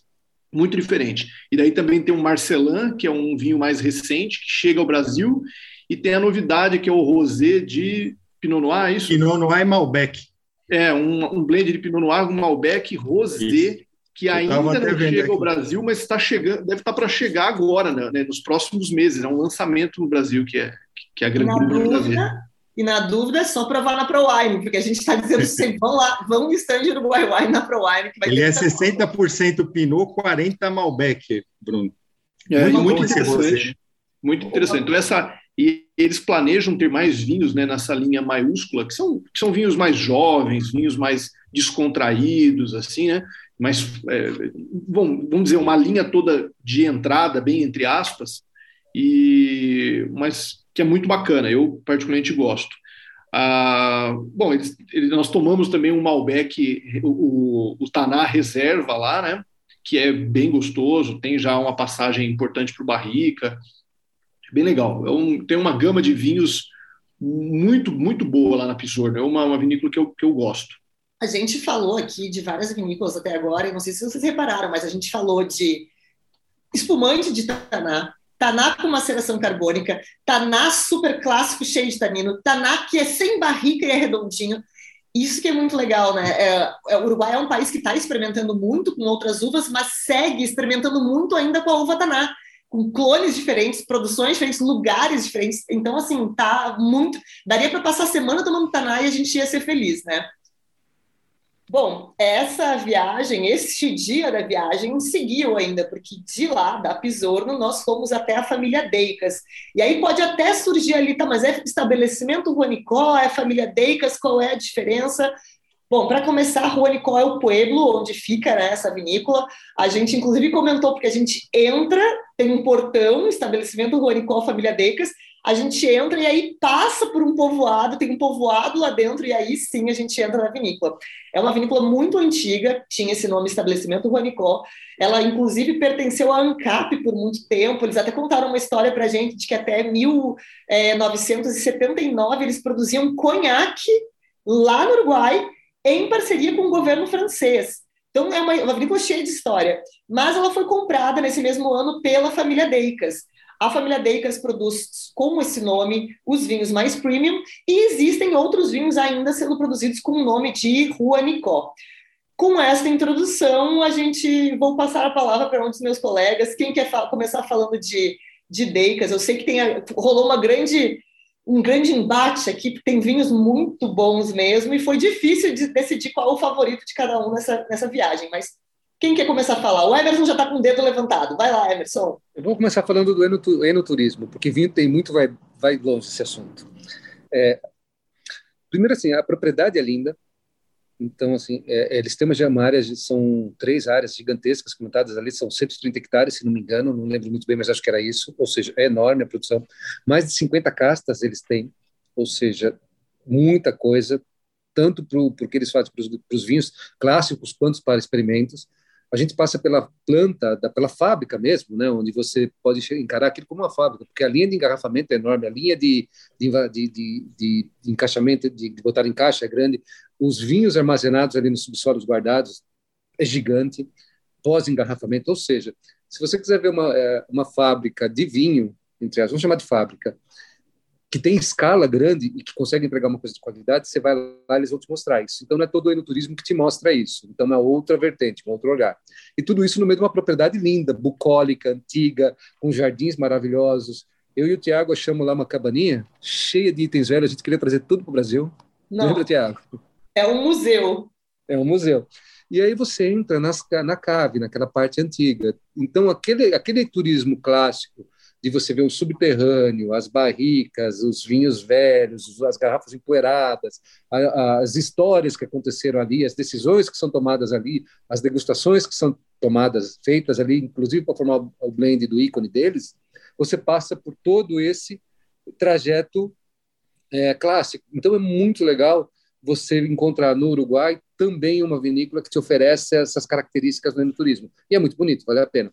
Sem contar que a degustação está numa sala super grande, bonita, e tem vinho que não acaba mais, né? Com então, uma agora... luz ótima para foto, inclusive, que a gente estava apaixonado pela luz que entrava naquela sala. Exatamente, exatamente. Uma Mas eu acho que eu queria fazer uma introdução inicial falando desse contexto do, do, do enoturismo, do que você vê passeando por lá, que eu achei que me atraiu muito, foi muito, muito bacana ali. Tem uma coisa que a gente não comentou e que a, a oferece bem diferente de outras vinícolas, e eu achei muito interessante. Eles têm aquela espécie de museu do vinho, uh, que não é exatamente um museu. Eles têm safras antigas de vinhos que nem são produzidos mais, que estão à venda. A gente para quem é apaixonado por vinho e quer, principalmente quem quer comprar um vinho super antigo para presentear alguém, é um vinho da safra de nascimento do seu filho, etc., dá para encontrar lá. Nós trouxemos, nós eu e o Thiago, vocês devem ter visto nos stories, uma garrafa de um vinho de sobremesa de 1996. Claro, sofremos um acidente né, de percurso chamado companhia aérea e quebrou a garrafa no meio da viagem, mas o que importa é que está disponível, dá para comprar, é, e não é absurdamente caro, não é uma coisa assim, nossa, é fora da realidade, não é. Então, amantes de vinho, passem lá, porque itens colecionáveis, colecionáveis e bebíveis, né, ainda, estão disponíveis com muita facilidade lá, isso é muito bom. É, é isso é um ponto muito interessante, porque nem em qualquer lugar que você encontra disponibilidade para comprar essas safras antigas. Né? E os preços visita... são acessíveis, né? Os preços não são. Isso é uma coisa interessante. O, o, o preço, o custo-benefício uruguai é muito bom em termos de vinho ainda. É, é, óbvio que isso com o tempo pode mudar, mas hoje ainda é muito bom. Inclusive nesses antigos. A gente até fez a piada, né? O preço, os preços dos vinhos ícones do Uruguai, os preços dos vinhos não tão ícones, mas ainda assim muito bons do Uruguai, são tão bons que a, nossa no, dava até uma dor de divulgar, a gente não quer divulgar porque vai que fica famoso, esgota e o preço sobe. Exatamente. É, assim, conheça, mas não abuse, porque a gente não quer que os preços subam. Nossa visita em Deicas foi realmente incrível. É, é uma vinícola muito bonita, muito grande, né? Eles possuem 295 hectares plantados, né, em várias regiões. Eles possuem vinhedos até é, na Argentina mas o que mais me impressionou foi aquela cave subterrânea, né, que fica a seis metros aí para baixo da terra, e que é uma cave exclusiva para o vinho Prelúdio, né, que é o vinho ícone deles, né, um dos vinhos ícones que eles têm, e, e, você entra lá, meu, você sente toda uma vibe, um negócio. E eles até comentaram que é, teve uma época que eles tiraram as barricas do prelúdio é, daquela cave e perceberam que o vinho não era o mesmo. Então, aquela cave tem toda uma história né, daquele vinho, e é uma cave exclusiva para o vinho Prelúdio. Eu acho que é visita aí imperdível também para quem for ao Uruguai conhecer Deicas. Aproveitando, falando sobre os vinhos, né? O Prelúdio, já dando um spoiler, meu queridinho da Deicas. Olha é, o spoiler. É, e, e, assim, realmente um vinho fabuloso. Tem outros vinhos, né? Outros tantos vinhos incríveis, né? Na, na Deicas, toda a linha Cruda Exception, que é tem o Chardonnay com barrica, maravilhoso, Merlot incrível, tem o Malbec que é feito na Argentina, né, Ricardo? Isso. E tem um, um Bordeaux feito na França. Então, assim, eles, eles brincam, entre aspas, eles brincam com outros terroirs. Eles têm, eles têm uma linha toda de, de, de single vineyards, né, que vem que são tanás ou outros vinhos que vêm de vinhedos de parcelas e de vinhedos distantes, é, em diversos locais no norte da, do Uruguai, lá na região de, de Punta del Este, tem bastante coisa. Eles têm um taná simplesmente espetacular, que é o, o Máximo Deicas. Talvez esse seja o grande vinho, né, o, o ícone, ou o, o, vinho mais é, o vinho mais caro, o vinho mais top da vinícola. E tem o Prelúdio, tanto tinto como branco, que, que são magníficos. O, o Prelúdio branco é uma, é uma experiência surreal, né? De, é, produção muito pequena, então difícil de encontrar. É, tem aí um preço que, que, que se destaca um pouquinho, mas para quem tiver oportunidade é, é, é, é, incrível. A visita toda a Deicas, né, como já foi dito anteriormente por vocês, é, é, é linda, o, local é lindo, toda a, a parte de visitação tradicional, vamos dizer, de enoturismo, é, é muito bem feita. É, dá para se visitar todas as etapas de vinificação, até a parte da rotulagem, a cave das garrafas, a cave de barricas, e tem essa realmente a visita da cave especial para específica para o para o prelúdio. Então, assim, é um local é, deslumbrante. Eu, é uma avenida, eu já fui ao Uruguai outras duas vezes antes, não tinha tido a oportunidade de visitar a, a Deicas, fiquei muito feliz de conhecer, fiquei deslumbrado, uma, é maravilhoso. E assim, só para complementar, uh, a gente está falando aqui, claro, de grandes vinhos, e aí pode ser alguém pode estar nos ouvindo e dizer, ah, mas aí fica fácil falar de prelúdio, falar de massa, é tudo vinho bom. Mas a gente começou a nossa degustação uh, com alguns vinhos da linha Dom Pascoal, que é engarrafado, rotulado com Ronicó, né? A gente começou com um albarinho Costa White, que era aquele tipo de, tipo de, vinho para ter um guarda-roupa inteiro dele em casa, para tomar na piscina, na praia, no dia de sol, no churrasco. Vinho leve, fácil, mas muito gostoso. E a gente tomou também dessa mesma linha o Coastal Taná, que é um taná produzido mais na costa, super fresco. Então, eles estão produzindo vinhos de qualidade em qualquer faixa de preço, qualquer linha. Isso que é muito interessante. Porque a gente sempre fala, ah, um vinho desse preço, ele tem obrigação de ser bom. Claro, é. tem vinhos caros que não são. No caso da Beicas, os vinhos caros são bons, os vinhos baratos são bons, os vinhos jovens, os vinhos antigos, todos os vinhos. A gente, inclusive, tomou, não sei se vocês lembram, eu estou com ele aberto aqui numa foto. A gente tomou um Chardonnay Viognier 2002 Dom Pascoal lá na, lá na Beicas. A gente tomou um vinho de 2002, 20 anos dessa linha Dom Pascoal, e o vinho estava perfeito. Sem contar esses vinhos de sobremesa que a gente está falando, que a gente por exemplo, eu e o Thiago trouxemos e infelizmente se morreu, mas também estavam incríveis. E dá para comprar essas coisas com preços acessíveis, isso é muito legal, né? Interessante, Natália, de, de, é, você lembrou de que todas, muitas vinícolas que nós fomos fizeram questão de mostrar para a gente é, que os seus vinhos, não só os tintos, mas os vinhos brancos deles têm uma capacidade de envelhecimento impressionante, né? Exatamente, eu fiz uma, eu bati um papo uh, essa semana, sexta-feira entrou um podcast com o Cláudio lá da Garzon e ele falou o, a porcentagem que os brancos já estão ocupando na produção deles é super grande, assim, os brancos estão tomando conta. O Uruguai é um país de praia, vocês viram, é uma grande fazenda na beira da praia, então dá para tomar, dá para ter taná e, e um vinho muito leve branco no mesmo dia que o clima vai favorecer os dois. Então, é, é uma diversidade muito grande e os vinhos expressam isso. E a qualidade está sendo muito boa em qualquer estilo e em qualquer faixa de preço. Isso é o mais importante. É, quando o país consegue ter essa regularidade né, na produção, que a gente sabe que a gente pode confiar, mesmo comprando um vinho mais barato, até um grande ícone, a gente vai estar tá com um vinho de qualidade. Isso é muito importante. Mais uma vez, esquecendo de falar, fiquem canelones também. Posso complementar o, o, o spoiler do Bruno? Claro. Uma, uma dica legal aqui para quem está ouvindo o, o, podcast é: bom, spoiler. Eu e o Bruno gostamos mais do Prelúdio, foi a nossa escolha principal, não é de todo mundo, depois vocês descobrem a opinião do, do, do resto da galera. Mas, assim, a gente sabe uma coisa muito interessante sobre esse vinho, uma dica que fica valendo. É, geralmente, os vinhos, quando a gente compra em viagem, tem uma, um, um, o efeito Brasil no preço, a gente sabe, é pesado, né? os importados chegam aqui com um múltiplo de 3, 4 sobre o preço no país de origem, né? três, quatro vezes o preço da origem. O Prelúdio, especificamente, é um vinho que o importador ainda mantinha num preço que dava uma relação quase de um para um com o preço do Uruguai. É, a gente achou no, no site do importador, não tem mais, já esgotou. Né? Eu acho que foi você que viu comigo, né? Foi, você, foi a Nath que viu comigo, se não me engano. Fui é, Mas é, foi, foi o Ricardo, né? É, eu, então, Ricardo, lembra que a gente viu que tinha no site do importador com o mesmo preço do Uruguai? Estava com preço muito bom.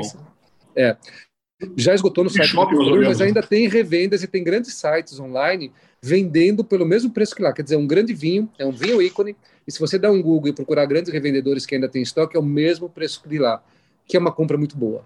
Que é difícil você achar compra um para um, você não acha, sempre três, quatro vezes o preço do país de origem. Eu Ou seja, a gente está falando que é um vinho de 200 e poucos reais, que teoricamente daqui a pouco vai passar de 500 quando trocar o estoque. 500, 600. Eu ia falar o meu favorito, mas eu lembrei que a gente ia fazer isso no final, então eu vou falar meu favorito. uh, ah, uma, um comentário. A gente chegou lá de tarde, mas ficamos sabendo através do Bruno que tem almoço lá, né, Bruno? Teus, teus amigos foram lá, fizeram, almoçaram, disseram que é muito bom. Parece que o almoço é, é, é espetacular também, uma coisa que, que vale a pena. Então, quem sabe na próxima. É, quem sabe na próxima, né? Estamos esperando aí, Uruguai Wine, nossa próxima viagem, parte 2. Bom, pessoal, essa foi a última vinícola que a gente visitou em Canelones. No dia seguinte, nós pegamos nossas malinhas, já um pouquinho pesadas, fomos para Van e de lá fomos direto ao departamento de Maldonado, que fica a leste do departamento de Montevidéu, onde a gente estava. Duas horinhas nós estávamos na vinícola Garzon, na bodega Garzon. Dispensa apresentações, mas na verdade a gente tem que fazer uma apresentação aqui, porque esse é um podcast muito educativo. Mas é uma vinícola que tem um nome gigantesco, ela é hoje a maior exportadora é, do, do Uruguai, ela trouxe né, uma atenção maior do mundo para o Uruguai, porque foi muito premiada, inclusive como vinícola, melhor vinícola do Novo Mundo pela Wine Enthusiast em 2018. Então, é, isso ajuda a trazer muitos holofotes não só para o Uruguai, mas para a região, porque ela é, ela está construída numa região que não tinha nenhuma tradição na vinificação, na produção de vinhos, não tinha vinhedos. É uma área que está a 15 quilômetros em linha reta do mar, assim, na verdade, a propriedade é super, é super próxima do mar. Uh, não tinha nada por ali. E é, para quem está se perguntando onde fica, fica diretamente em frente a José Inácio, do ladinho de Punta del Este. Então, para quem vai a Punta del Este, visita é imperdível. Já falamos que o nosso voo foi Punta del Este, então é um voo super fácil. E aí eu vou pedir para alguém se candidatar a começar a falar dessa vinícola, que é, tem muita coisa para ser dita. Acho que Ricardo. Ricardo tem, com, começa a contar para a gente aí sobre essa vinícola. Ah, é. Bom, foi realmente uma visita incrível. A, a gente esteve é, eu e o, e o, Emerson, a gente esteve na, na Vinícola Garzon em março, né? A gente participou da festa da Vindima e, e agora voltamos novamente, fomos recebido, recebidos pelo Nicolas e pelo Herman, né? Que é o enólogo, e ele levou a gente até o vinhedo de Albarinho, uma coisa incrível, um albarinho fantástico, e a gente pode ver ali, né, quando a gente entra na vinícola, é, as parcelas né, dos vinhedos, isso que é uma coisa muito bacana com a Garzon, e depois a gente fez uma visita, um tour pela vinícola, que realmente é incrível, né? tem tudo que é mais tecnológico eles possuem, né? aqueles foldres, é, barricas, eles estão até reduzindo né, o número de uso de barricas, estão usando agora mais os foldres, né, pouca, pouca intervenção da madeira, é uma vinícola que tem muita tecnologia, né? Tecnologia de ponta. E a gente fez uma degustação mais técnica com o enólogo Herman, que ele conseguiu mostrar para a gente as parcelas, onde exatamente fica o vinhedo, né? De cada vinho que a gente estava tomando. Foi uma degustação incrível. E depois a gente partiu para um almoço, onde a gente conseguiu conhecer a, a cozinha, né? Do Francis Malman, é uma experiência também incrível. A gente comeu uma empanada lá que, que, que deixou é todo é a mundo... melhor, não é uma, é a empanada. deixou todo mundo de boca aberta, a melhor empanada que a gente já comeu. Tivemos um almoço fantástico. O Christian Wiley, que é o CEO é, da Garzon, nos acompanhou nesse almoço, né? E nesse almoço a gente provou grandes vinhos, inclusive o, o vinho ícone, o Balasto, né? que tem, tem uma história aí da, da Pedra Balasto, né? que tem dentro da vinícola, quem for visitar a Garzon vai poder ver a Pedra Balasto, que tem em todo o terroir da Garzon. É uma, é uma visita, né? uma vinícola impressionante, o almoço é maravilhoso, e vale lembrar que eles também produzem azeites que são Muito maravilhosos, né? Tem uma produção de azeite incrível. Vale muito a pena conhecer. Quem for para o Uruguai precisa conhecer Garzão. Os vinhos são incríveis. Eu acho que aqui no Brasil a galera toda conhece os vinhos da Garzon. São vinhos muito bons. Eu acho até que dispensa comentários. São fantásticos os vinhos. Eu queria é, adicionar ao Ricardo aí é, que eu acho assim, é uma vinícola que a, a, a palavra que eu uso para definir é mega. Mega. É uma mega vinícola. É uma vinícola grande, enorme. Tal. Eu não sei se é, são os maiores produtores do Uruguai, mas são os maiores exportadores. Se não é o maior produtor, deve ser o. É um dos maiores, eu acho. É.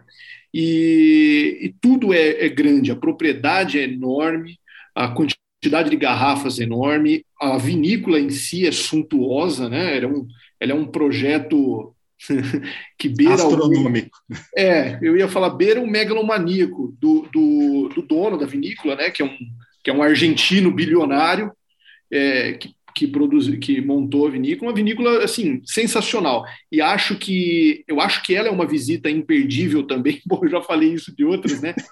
Mas, mas é, é, que é. é mas ela é. é imperdível porque ela, ela é, um, ela é um, um, um ícone, ela é uma, um ícone, eu digo assim, ela, ela se destaca. E ela está muito bem, o enoturismo está muito bem estruturado lá. A recepção, é, de, tem vários tipos de passeios, né? Dependendo do quanto tempo você tem para estar na vinícola, de quanto dinheiro você quer gastar, de quais vinhos você quer degustar. Então, tem diferentes tipos de passeios lá dentro. Tem um restaurante que é assinado pelo Francis Malman, né, que é um, é um senhor, é, senhor chefe argentino, que tem inclusive o restaurante lá no Pueblo Garçom, que fica lá perto, é, mas tem outras opções, um, um, bar, né, um bar um pouquinho antes que você come só umas tapas, é, é muito bacana. O que eu queria também, é, o que eu retomando lá do início da, da conversa de lá, é uma, é uma vinícola que foi uma desbravadora da região né, de, de, de Maldonado, como você disse, Natália, que não, não se plantava vinhos lá e se, e se descobriu, ao meu ver, que é uma região assim é, é, fantástica para a produção de vinhos. Os vinhos que estão sendo é, elaborados lá de outras bodegas, inclusive tem, tem pipocado novas vinícolas na região, são vinhos é, incríveis. Então, uma região com, com um potencial maravilhoso e principalmente pela proximidade com o oceano, com a influência da, do, da, da, brisa marítima, é, a mineralidade que isso aporta nos vinhos, inclusive de uma forma maior ou menor, é possível se sentir essa mineralidade se expressando né, em todos os vinhos da Garçom. É, de uma forma especial para mim o, os albarinhos né das, das, diferentes linhas lá os albarinhos da Garzon são, são incríveis é, então assim mais uma vez que não imperdível mais uma é, vez imperdível. visita imperdível sendo Meu repetitivo Deus. mas imperdível o, o Thiago lance, levantou a mão. O, Thiago levantou a mão, minha gente. Vamos ah, deixando vocês falarem, que senão vai ficar uma coisa muito longa, entendeu? Aí eu Azar. sou complicado.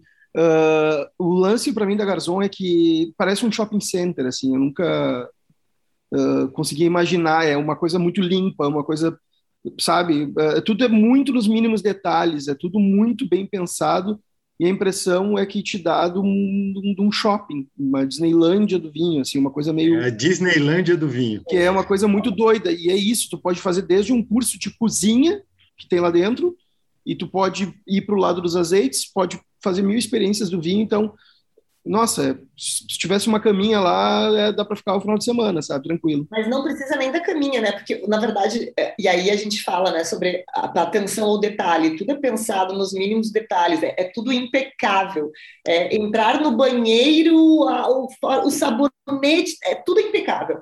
E lá é super confortável. A gente até comentou lá com o pessoal, com vocês durante a viagem, que a primeira vez que a gente foi na Garzon, a gente almoçou e no final do dia, depois do almoço, a gente foi para aquela sacada bonita que tem a vista, porque o restaurante ele fica num prédio de vidro com vista para aquele vinhedo magnífico deles, que é uma colcha de retratos ah, maravilhosa. E para aí, né? E tem aquela... Para aí, a gente tem que falar do clube VIP da Calma, calma, a gente, vai, a gente vai chegar lá. Aí, nessa primeira viagem, a gente chegou e tinha uma pessoa sentada do lado de fora da sacada, de pós-almoço, com uma taça do lado, dormindo, porque é isso, é confortável, as cadeiras são confortáveis, as poltronas são confortáveis. O que, ou seja, já fica aí a dica, não é uma vinícola para ir no mesmo dia de outra vinícola. Vá e vá sem tempo, vá com tempo livre, com Passar tempo. O dia. Exato, porque se você tiver que sair cedo, vai se arrepender, vai dizer, putz, eu queria ficar mais uma horinha sentado aqui olhando a vista. E aí o Thiago falou, o clube privado. Bom, a Garzon tem um clube privado, a gente não vai trazer muitos detalhes, tem alguns requisitos para se associar, etc., e usufruir de um espaço privado. A gente teve o prazer de conhecer esse espaço, né? Eles nos levaram para conhecer, mas existe uma experiência que eles nos disseram que faz um tour e vai parando em alguns locais da vinícola e degustando, é uma experiência um pouco mais premium, e que as pessoas mesmo não sendo sócias e não sendo especiais como a gente, que foi convidada, tô brincando, gente, a gente não é especial nada, mas as pessoas podem pagar essa degustação e caminhar por dentro do clube, clube privado e degustar lá dentro, lá onde ficam as adegas tal do clube. Então, isso é uma, uma coisa até difícil da gente explicar, colocar em palavras, né? O que, que é aquele clube. Se alguém quiser tentar, boa sorte aí, pessoal. Eu acho que primeiro começa, podemos começar dizendo o seguinte: quando você entra no site, você olha a vinícola, você vê toda uma estrutura de superfície para dizer esse clube pega ali, olhando a foto dessa vinícola à esquerda, pega um terço de toda a área construída, ou seja, é uma área de uma, uma vinícola toda separada à parte, que são menos de 10 sócios exclusivos que têm acesso, quando quiserem, vinificam seus vinhos lá, fazem o que quiserem, para 10 pessoas que correspondem a um terço da área. Então você já tem uma dimensão do tamanho da exclusividade desse negócio. A coisa bacana que foi interessante ali é saber o seguinte, que você pode acessar isto. Então você tem como, através do enoturismo, entrar em contato e, e, reservar uma experiência lá. Inclusive, você pode fazer espaço, uso do espaço gastronômico com chefe exclusivo. E a cozinha deu até vontade de cozinhar ali, porque é maravilhosa. Que Podia lugar fazer uma parmegiana lá pra gente, né, Emerson? Aí eu não precisava marcar o Thiago. Aí marca a gente, né? Marca o Thiago. A gente vai fazer um podcast depois só sobre as piadas, porque é muita a coisa. A cozinha é realmente maravilhosa. O almoço estava é. incrível. E é, é, é, tudo, tudo no fogo, né? É uma cozinha do Francis Malmo, então é tudo no fogo. E, e tem isso, tem essa vista magnífica, dá para enxergar a cozinha. A gente foi até lá, ver o pessoal fechando empanada, botando, é tudo no fogo, é tudo maravilhoso, vegetais, tudo no fogo. Nossa, tô, deu fome é agora. É legal falar que eles têm os menus da cozinha, menu de épocas, né? Que agora a gente chegou lá e estava trocando o cardápio para o menu de inverno. Então Exato. a gente provou o menu de inverno que estava incrível, tinha várias opções, né? Mas não se preocupem, a empanada eles mantêm o ano inteiro. A gente perguntou, eles disseram, mantém o ano inteiro a empanada. é, bom, a Garzon todo mundo conhece, né? É, todos os vinhos da Garzon já ouviu falar, ela che chega aqui no Brasil. Todos os vinhos da linha, se não me engano, chegam no Brasil. Acho que não tem nenhum que a gente tenha provado lá que não chegue. Uh, a gente tem vinhos de várias faixas de preço na Garzon, azeites muito bons. Quem nunca provou azeite Colina de Garzon, prove, é gostoso mesmo. Eu acho que eles têm quatro, se não me engano, quatro diferentes. É, enoturismo lá é maravilhoso, o prédio é impecável, a decoração. A gente, eu fiquei horas discutindo com o Emerson sobre eu teria uma casa assim. Lembra, Emerson? Eu queria isso, pedra, madeira. A uhum. gente discutiu até a estrutura que eu moraria lá, enfim.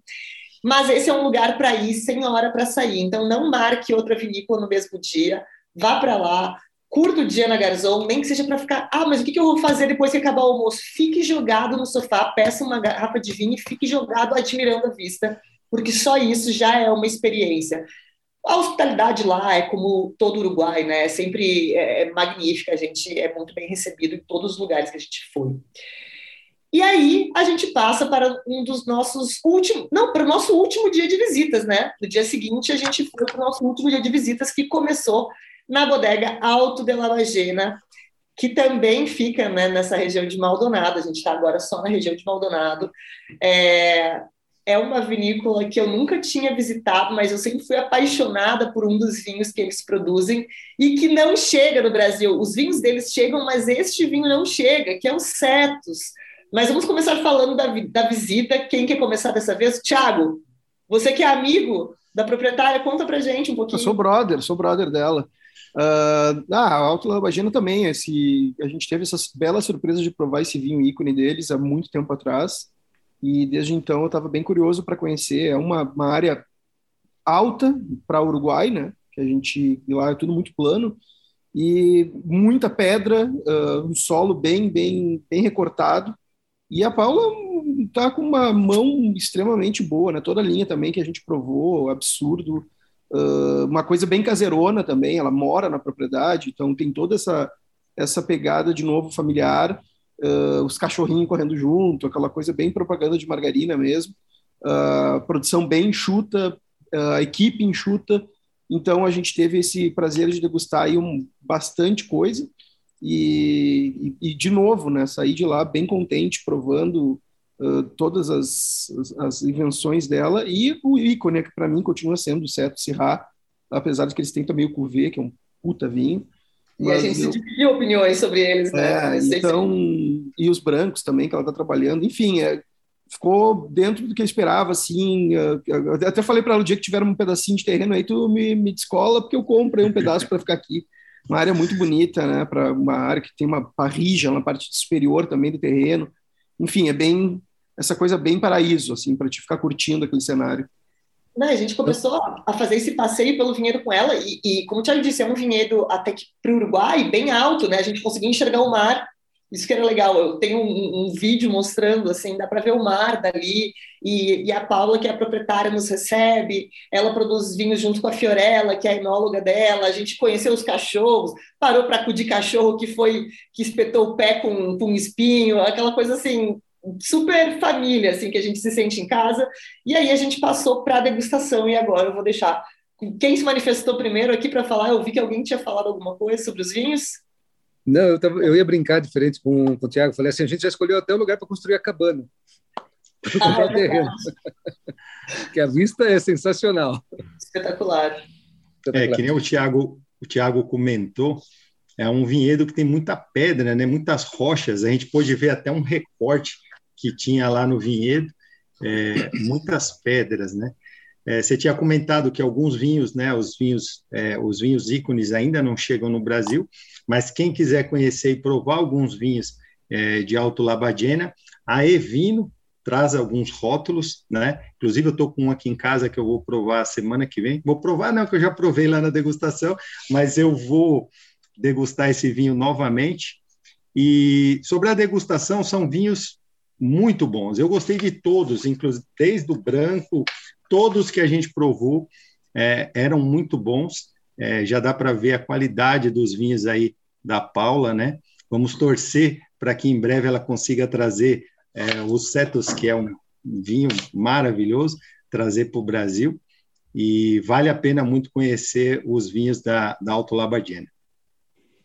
É, eu achei muito interessante, Ricardo, o blend do Taná com o Vionier que eles têm lá, que é... Exatamente. É um, é um blend incomum, né? Um branco, branco com tinto, uva branca com tinta. E esse vinho chega no Brasil, né? Acho que você encontra na Evino, e é um vinhaço. Vale muito a pena provar esse vinho. E eu e também fiquei na dúvida. Uma coisa que eu, eu, lembro que, que não desculpa, Natália, pode falar, desculpa. Não, é que uma coisa que eu achei que é muito comum a todos os vinhos, desde os vinhos de entrada até o ícone, é aquele frescor, né? Estando hum. lá, vendo aquela proximidade, aquela altura, aquele vento que bate, as pedras, aquele mar ali na frente, dá para entender da onde vem tanto frescor naqueles vinhos. Desculpa, Emerson, te cortei. Não, eu, tava, eu, ia, eu, tava, eu ia só fazer um complemento sobre a linha Cetos. Eu não conhecia nenhum dos vinhos deles. Para mim foi tudo, tudo, quer dizer, conhecia de nome e nunca tinha provado. E a linha Cetos, assim, é, dando outro spoiler, eu lembro que eu não consegui definir qual eu gostei mais. Tanto que eu comprei um de cada.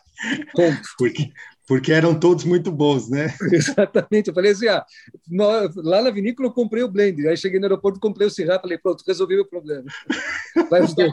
eu acho que a coisa mais espetacular é que o, o Cetus é realmente um grande vinho. A gente não vai falar, ah, é um vinho bom, não, ele é um puta vinho. E aqui eu vou usar palavrão mesmo, porque ele é um gigantesco vinho. E o Disputa preço. Dele... entre os melhores, né? Não, exato, só que o preço dele, vocês lembram, comparado com o preço dos outros grandes vinhos, dos outros ícones, ele era muito impressionante. Então, esse é o tipo de vinho que a gente falou assim, ai, tomara que ninguém fique sabendo, porque eu quero continuar podendo comprar por esse preço. É um grande vinho que paga, tipo, duzentos e poucos eu... reais a gente pagou lá, né? Claro, quando vier para o Brasil... Cirrá, né? Você fala Cirrá no Uruguai, né?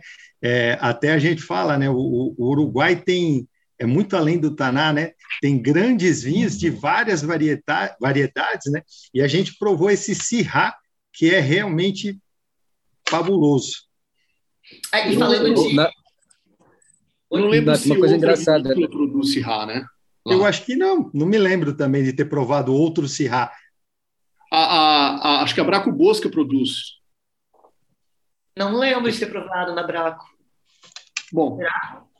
De qualquer forma, é, é, o Cirrad lá é, é, é fabuloso, figura entre os melhores vinhos do Uruguai, seguramente. E o Cetos Cuvée, é, para mim, mais um spoiler, é o melhor da vinícola. É, o Cuvée. Olha o spoiler, o Bruno já vai falando todo Mas, já.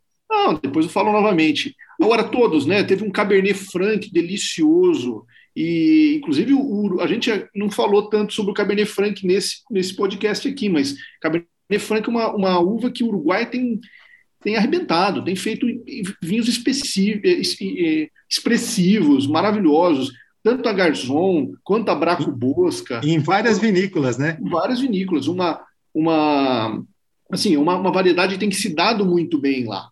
E, e, não foi diferente nesse da, da altura da Bagena, é incrível o, o Cabernet Franc. O Taná Viognier, você já disse, é, é, demais, é um belíssimo vinho. O Viognier é um branco com um frescor absurdo, né? essa influência marítima, mais uma vez, muito evidente. Uh, ó, assim, é incrível, excelentes vinhos, excelentes vinhos. Merlot, se não me engano, eles fazem um Merlot, não estou bem lembrado, mas é, bom, tudo lá muito bom. E com uma escala de produção é, reduzida, né? É, bem artesanal, bem familiar, uma linha enxuta, uma, uma, um volume de produção pequeno. Muito bom, muito, muito bom. Uma coisa, uma coisa que vale a pena comentar é a vinícola oferece degustação, pode ser degustação com tábua de frios, e inclusive tem a opção de almoços, só que como a gente falou, é tudo bem reduzido, tudo bem familiar, é servido na casa né, da Paula, então tem que entrar no site reservar, site da Alto Labagena, reserva, combina com ela, eu vi que tem algumas opções ali que dá para escolher, mas dá para fazer, só que lembrando, reservem tudo, em qualquer lugar que vocês forem, sempre reservem, qualquer lugar do mundo, inclusive. Oi, é, só complementando ali o que o Bruno falou sobre voltando a Braco Boca, sim, eles têm o Sirá, sim, fica 12 meses em ânfora, mas a gente não provou, a gente provou o Petit e o Taná, por acho que por isso que... Mas eu lembro dela comentar sobre o vinho, se não me engano. Boa! Bom, e assim nós partimos para o nosso último, nossa última visita foi nesse mesmo dia, né, na, na Alto Labagena, a gente comeu uma tabuinha de frios, provou os vinhos e fomos então para uma vinícola que eu não conhecia, uma vinícola re relativamente nova, que é a Cerros del Toro, que fica, na verdade, exatamente em frente ao Monte Pan de Açúcar, que a gente vem falando lá atrás, inclusive a Bolsa tem um vinho com esse nome. É, é uma vinícola que os proprietários são japoneses, eles ainda não estão vinificando nesse local, né? Que é exatamente em Piriápolis. Dá pra... Essa eu acho que era mais perto do mar, a gente enxergava o mar a dois quilômetros de distância. Uh, fica em Piriápolis, mas eles têm uma estrutura de turismo, eles têm um restaurante, eles recebem para degustação. Nós, nesse dia, fomos recebidos com sushi, o que foi bem diferente, porque a gente vinha comendo churrasco em todos os lugares. É, mas foi uma vinícola que surpreendeu muito, com vinhos bastante interessantes. É, quem quiser começar, fique à vontade, comece a falar desses vinhos para a gente. Eu vou começar a falar porque foi uma vinícola que me surpreendeu também. Também, como você, não tinha, não tinha ouvido falar dessa vinícola. Fiquei, quando ouvi o programa da viagem, é, falei, olha que interessante. É, foi, ela foi a última vinícola da viagem e realmente me surpreendeu. É, primeiro por, pelo visual, né? Aquilo que você falou, o Uruguai todo é uma grande fazenda na beira da praia. Então, lá de cima, no container que funciona o, restaurante, onde tem as degustações, se você olhar para um lado da, da um lado do, do, do, restaurante, você enxerga uma paisagem bucólica, como se fossem umas montanhas lá de Minas Gerais, parece uma grande fazenda com vinhedo. Se você olhar do outro lado, você enxerga o mar a dois quilômetros e sente até a maresia, a brisa marítima, que, que obviamente, mais uma vez, vai influenciar nos vinhos. Acho que vale é importante falar que a linha de vinhos brancos deles é, é, é grande, é uma linha importante. Eu acho que tem boa parte da produção deles é, é, é são dos vinhos brancos. E, e, mais uma vez, impressionante, me surpreendeu. É, um melhor que o outro, acho que umas, uns três ou quatro brancos, a maior, maior parte é alvarinho, né? E tem acho que Chardonnay também. É, surpreendentes, incríveis, com muito frescor, com uma acidez assim é, é, crocante, né? É, vai muito bem aí com sushi. Olha que eu não sou um fã de comida japonesa, mas, mas comi, comeu lá, né? Comi e, e a harmonização é, é, incrível. E a uma linha grande, né? Que vai desde vinhos, vai um, um, um albarinho para beber na beira da piscina, mais despretensiosamente, até albarinhos de, de extrema elegância, de uma mineralidade brutal, assim, muito, muito gostoso. E os tintos também fabulosos. Gostei muito. Olha, um é, pinot bem fresco, né? Um pinot. Ó, é, foi, foi, foi uma visita, é, foi bem legal. Me surpreendeu. Uma, é, tá aí uma vinhos que eu, eu espero provar novamente em breve. É, eu sei que vem para o Brasil. Já estão em negociação com importadora uma importadora e é, um, é uma vinícola muito nova, muito recente, com potencial gigante de crescimento, né? Eles estão com é, vinhedos muito jovens e não estão engarrafando lá. Eu acho que é uma, uma vinícola a se ficar muito de olho para os próximos anos. Vem surpresas aí, eu tenho certeza. E eles já tiveram dois vinhos brancos premiados, né? Um na categoria, acho que melhor chard, chard do Uruguai, se não me engano, pela Descorchados, não foi isso? Eu, acho, que, é isso aí. É isso eu aí. acho que era o singular, aquele singular Fóssiles del Mar, que eles até nos apresentaram com uma pedra junto. Isso, né? esse mesmo. Perfeito, é isso mesmo, Nath. Esse daí, é verdade. E, e então, quer dizer, para alguém que começou a plantar uva há seis anos atrás e já está colhendo esses resultados, é um trabalho mesmo para ficar de olho, porque com certeza vai continuar vindo coisa muito boa a mão do enólogo, né, que era um, era um jornalista, né, ele era um periodista de vinhos. Super jovem. Super jovem, chegou, disse, cara, foi fazer da maneira dele e acertou a mão absurdamente. O que me chamou muita atenção ali, na realidade, é a, proximidade, é a proximidade com o mar. Eu, a gente subiu ali nos vinhedos e a gente deu uma voltinha, tem todo o acesso, né, uma visão 360 graus lá do, do terreno, e tu olhar, ficar dois quilômetros do mar, né? Então, para mim era uma coisa muito, muito perto mesmo de tu ter essa influência tão visível. Na, a minha, dentro dos, do, das vinícolas que eu já visitei, foi a que eu cheguei mais perto do mar, assim. Eu nunca, nunca tinha passado por, por essa, essa visão tão próxima do mar estar tá interferindo no vinhedo. Então, para mim foi bem interessante essa, essa visita. E a casa, né, que é sensacional, moraria ali. Eu ia dizer, tu querer morar naquela casa. Certamente, casa. Atrás tinha uma parrija em cima da rocha, né, uma coisa... Não, isso, isso é muito legal, né? Uma, uma casa lindinha, é, onde eles recebem os turistas. Ela tem, ela, como, como ela é toda de vidro, ela tem uma visão panorâmica. Então, se olhar para um lado, enxerga o mar, se olhar para o outro lado, enxerga o pão de açúcar e aquele vinhedo na frente. Então, é, é outro lugar que dá vontade de beber e ficar ali o dia inteiro jogado. Que, que pretendem colocar no Airbnb, né, esse, essa localização ali para as pessoas lugarem. Opa! Inclusive, é uma, a gente depois de sair de lá deu uma passeada pela cidade. A cidade de Piriápolis é muito bonita. A gente é até parou para ver a vista, né? Muito legal. Uhum. É, bom, eu, se não me engano, eles também vão estar na ProWine. Alguém lembra disso? Não, Acredito que não lembro. Cerro eu... del Toro foi uma, eu acho que foi uma surpresa, né? Porque acho que ninguém tinha ouvido falar dessa vinícola, né? A gente foi assim até meio sem expectativa, né? Porque falava assim, nossa, nunca ouvi falar tal. E a gente chegou lá, o lugar é lindíssimo, né?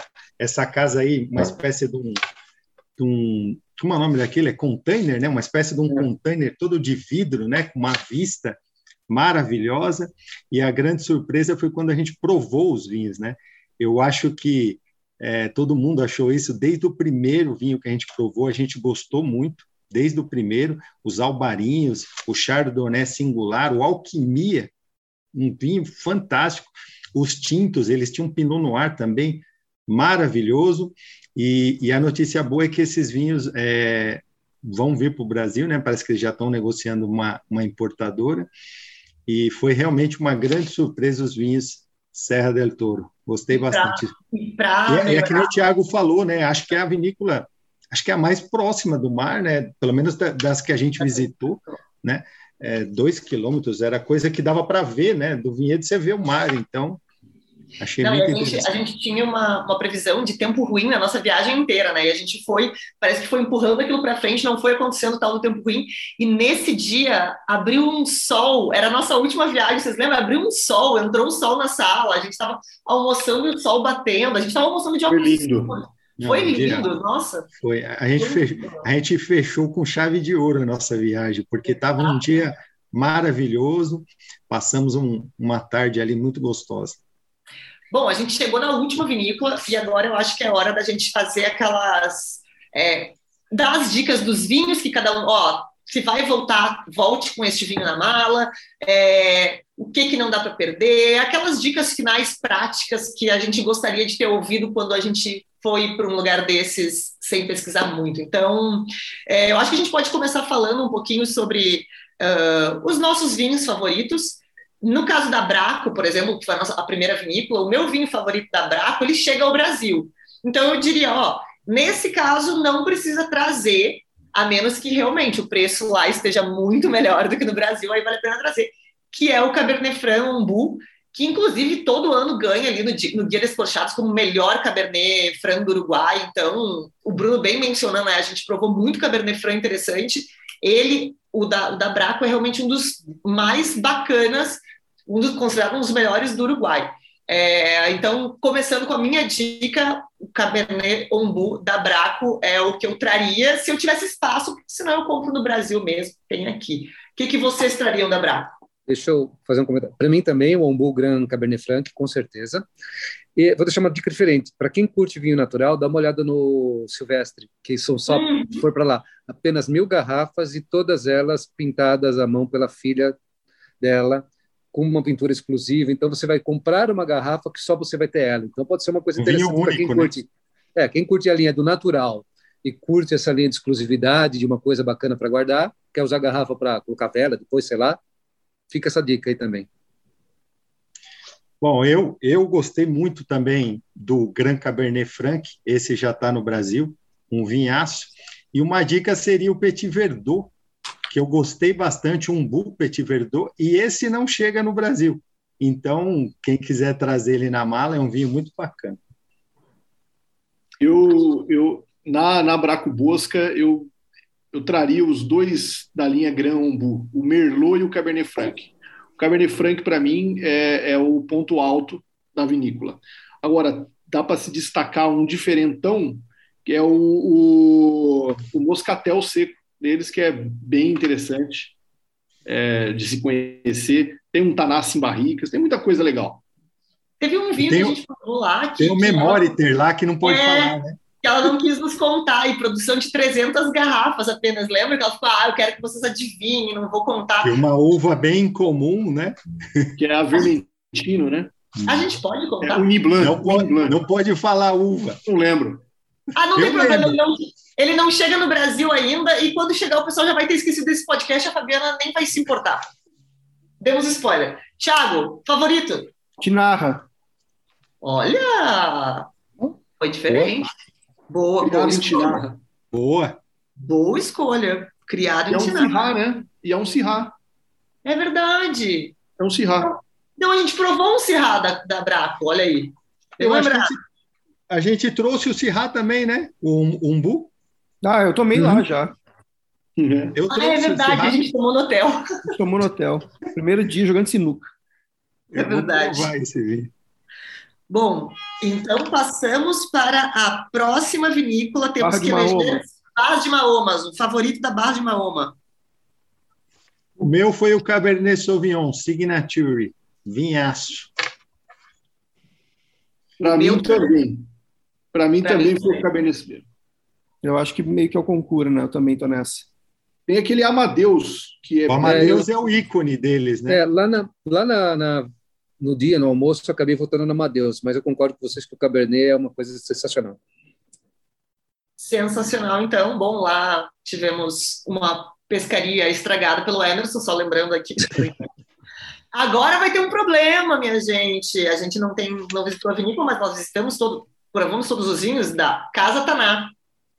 Eu, eu mesma, vou fazer uma votação aqui. Eu não lembro, gente. O Ricardo, que é o, o cara dos números, qual era o, 398, 398, 717 e 474. o 398 era o, o mais de entrada, né? Sem barriga é o Isso. 398. Eu vou votar nele. Eu vou votar nele porque esse cara surpreendeu por ser sem barrica. Os Exato. outros, obviamente, maravilhosos, perfeitos, impecáveis, mas esse, sem barrica, foi uma das coisas mais incríveis que eu provei. E ela nos disse o preço, né? Ele, ele tá, o valor dele é na média de 80, 90 reais. Então, assim, gente, um vinho nessa faixa de preço, com essa qualidade, sendo Tanai sem barrica, esse é o meu, meu elegido, não, meu eleito da Casa Taná. 398. É legal que os vinhos dela são todos fermentados em concreto, né? E o 717 e o 474 tem passagem por barrica. É, Para mim, é, assim, eu, eu adorei todos, né? Mas o 474, o ícone, realmente é um vinhaço. Não tem como não escolher esse. Olha, interessante. Eu levaria o do meio, o 717. Olha aí, ó. Isso, Porque isso mostra que uma- todos são bons, né? Tô com o Bruno nessa aí. aquele- equilíbrio, aquele equilíbrio é, perfeito entre barrica e fruta e, e mineralidade. E, puta, é o que eu mais gostei. Eu levaria o 717 também. Tamo junto. É. Se você tiver espaço na mala, eu indicaria levar os três. Eu também. Bom, agora nós temos uma.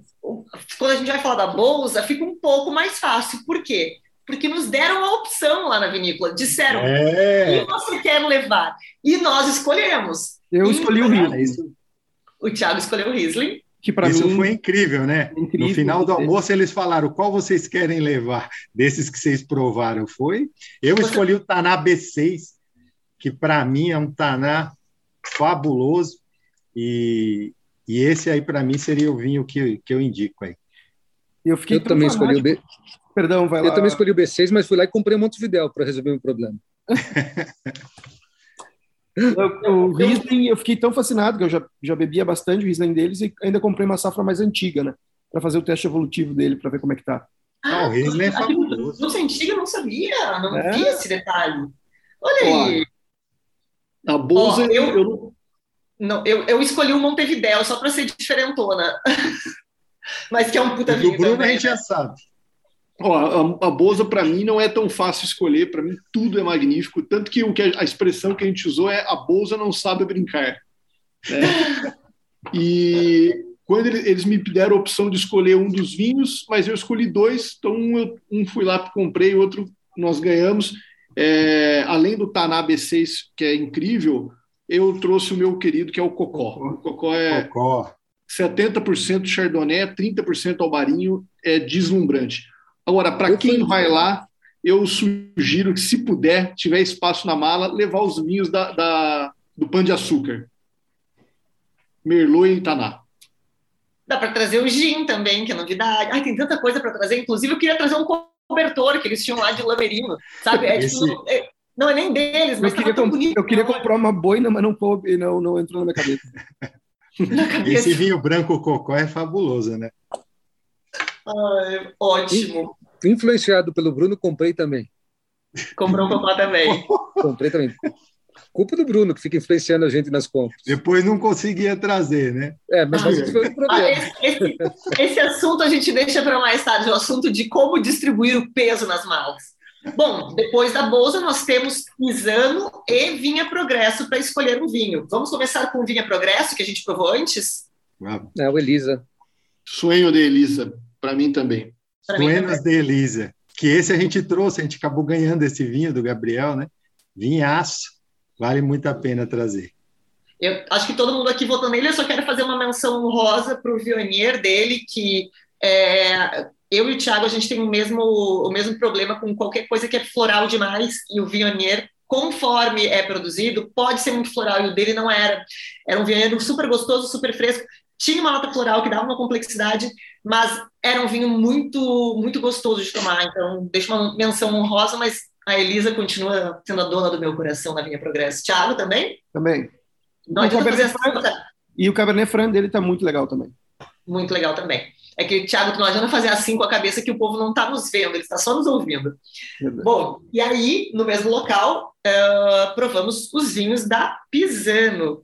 E lá a gente provou muita coisa diferente, eu acho que fica um pouquinho mais complicado aqui. Quem, quem tem a resposta mais à ponta da língua pode começar a responder. Ah, eu vou, eu vou porque eu comprei, eu fiquei muito entusiasmado com os espumantes deles.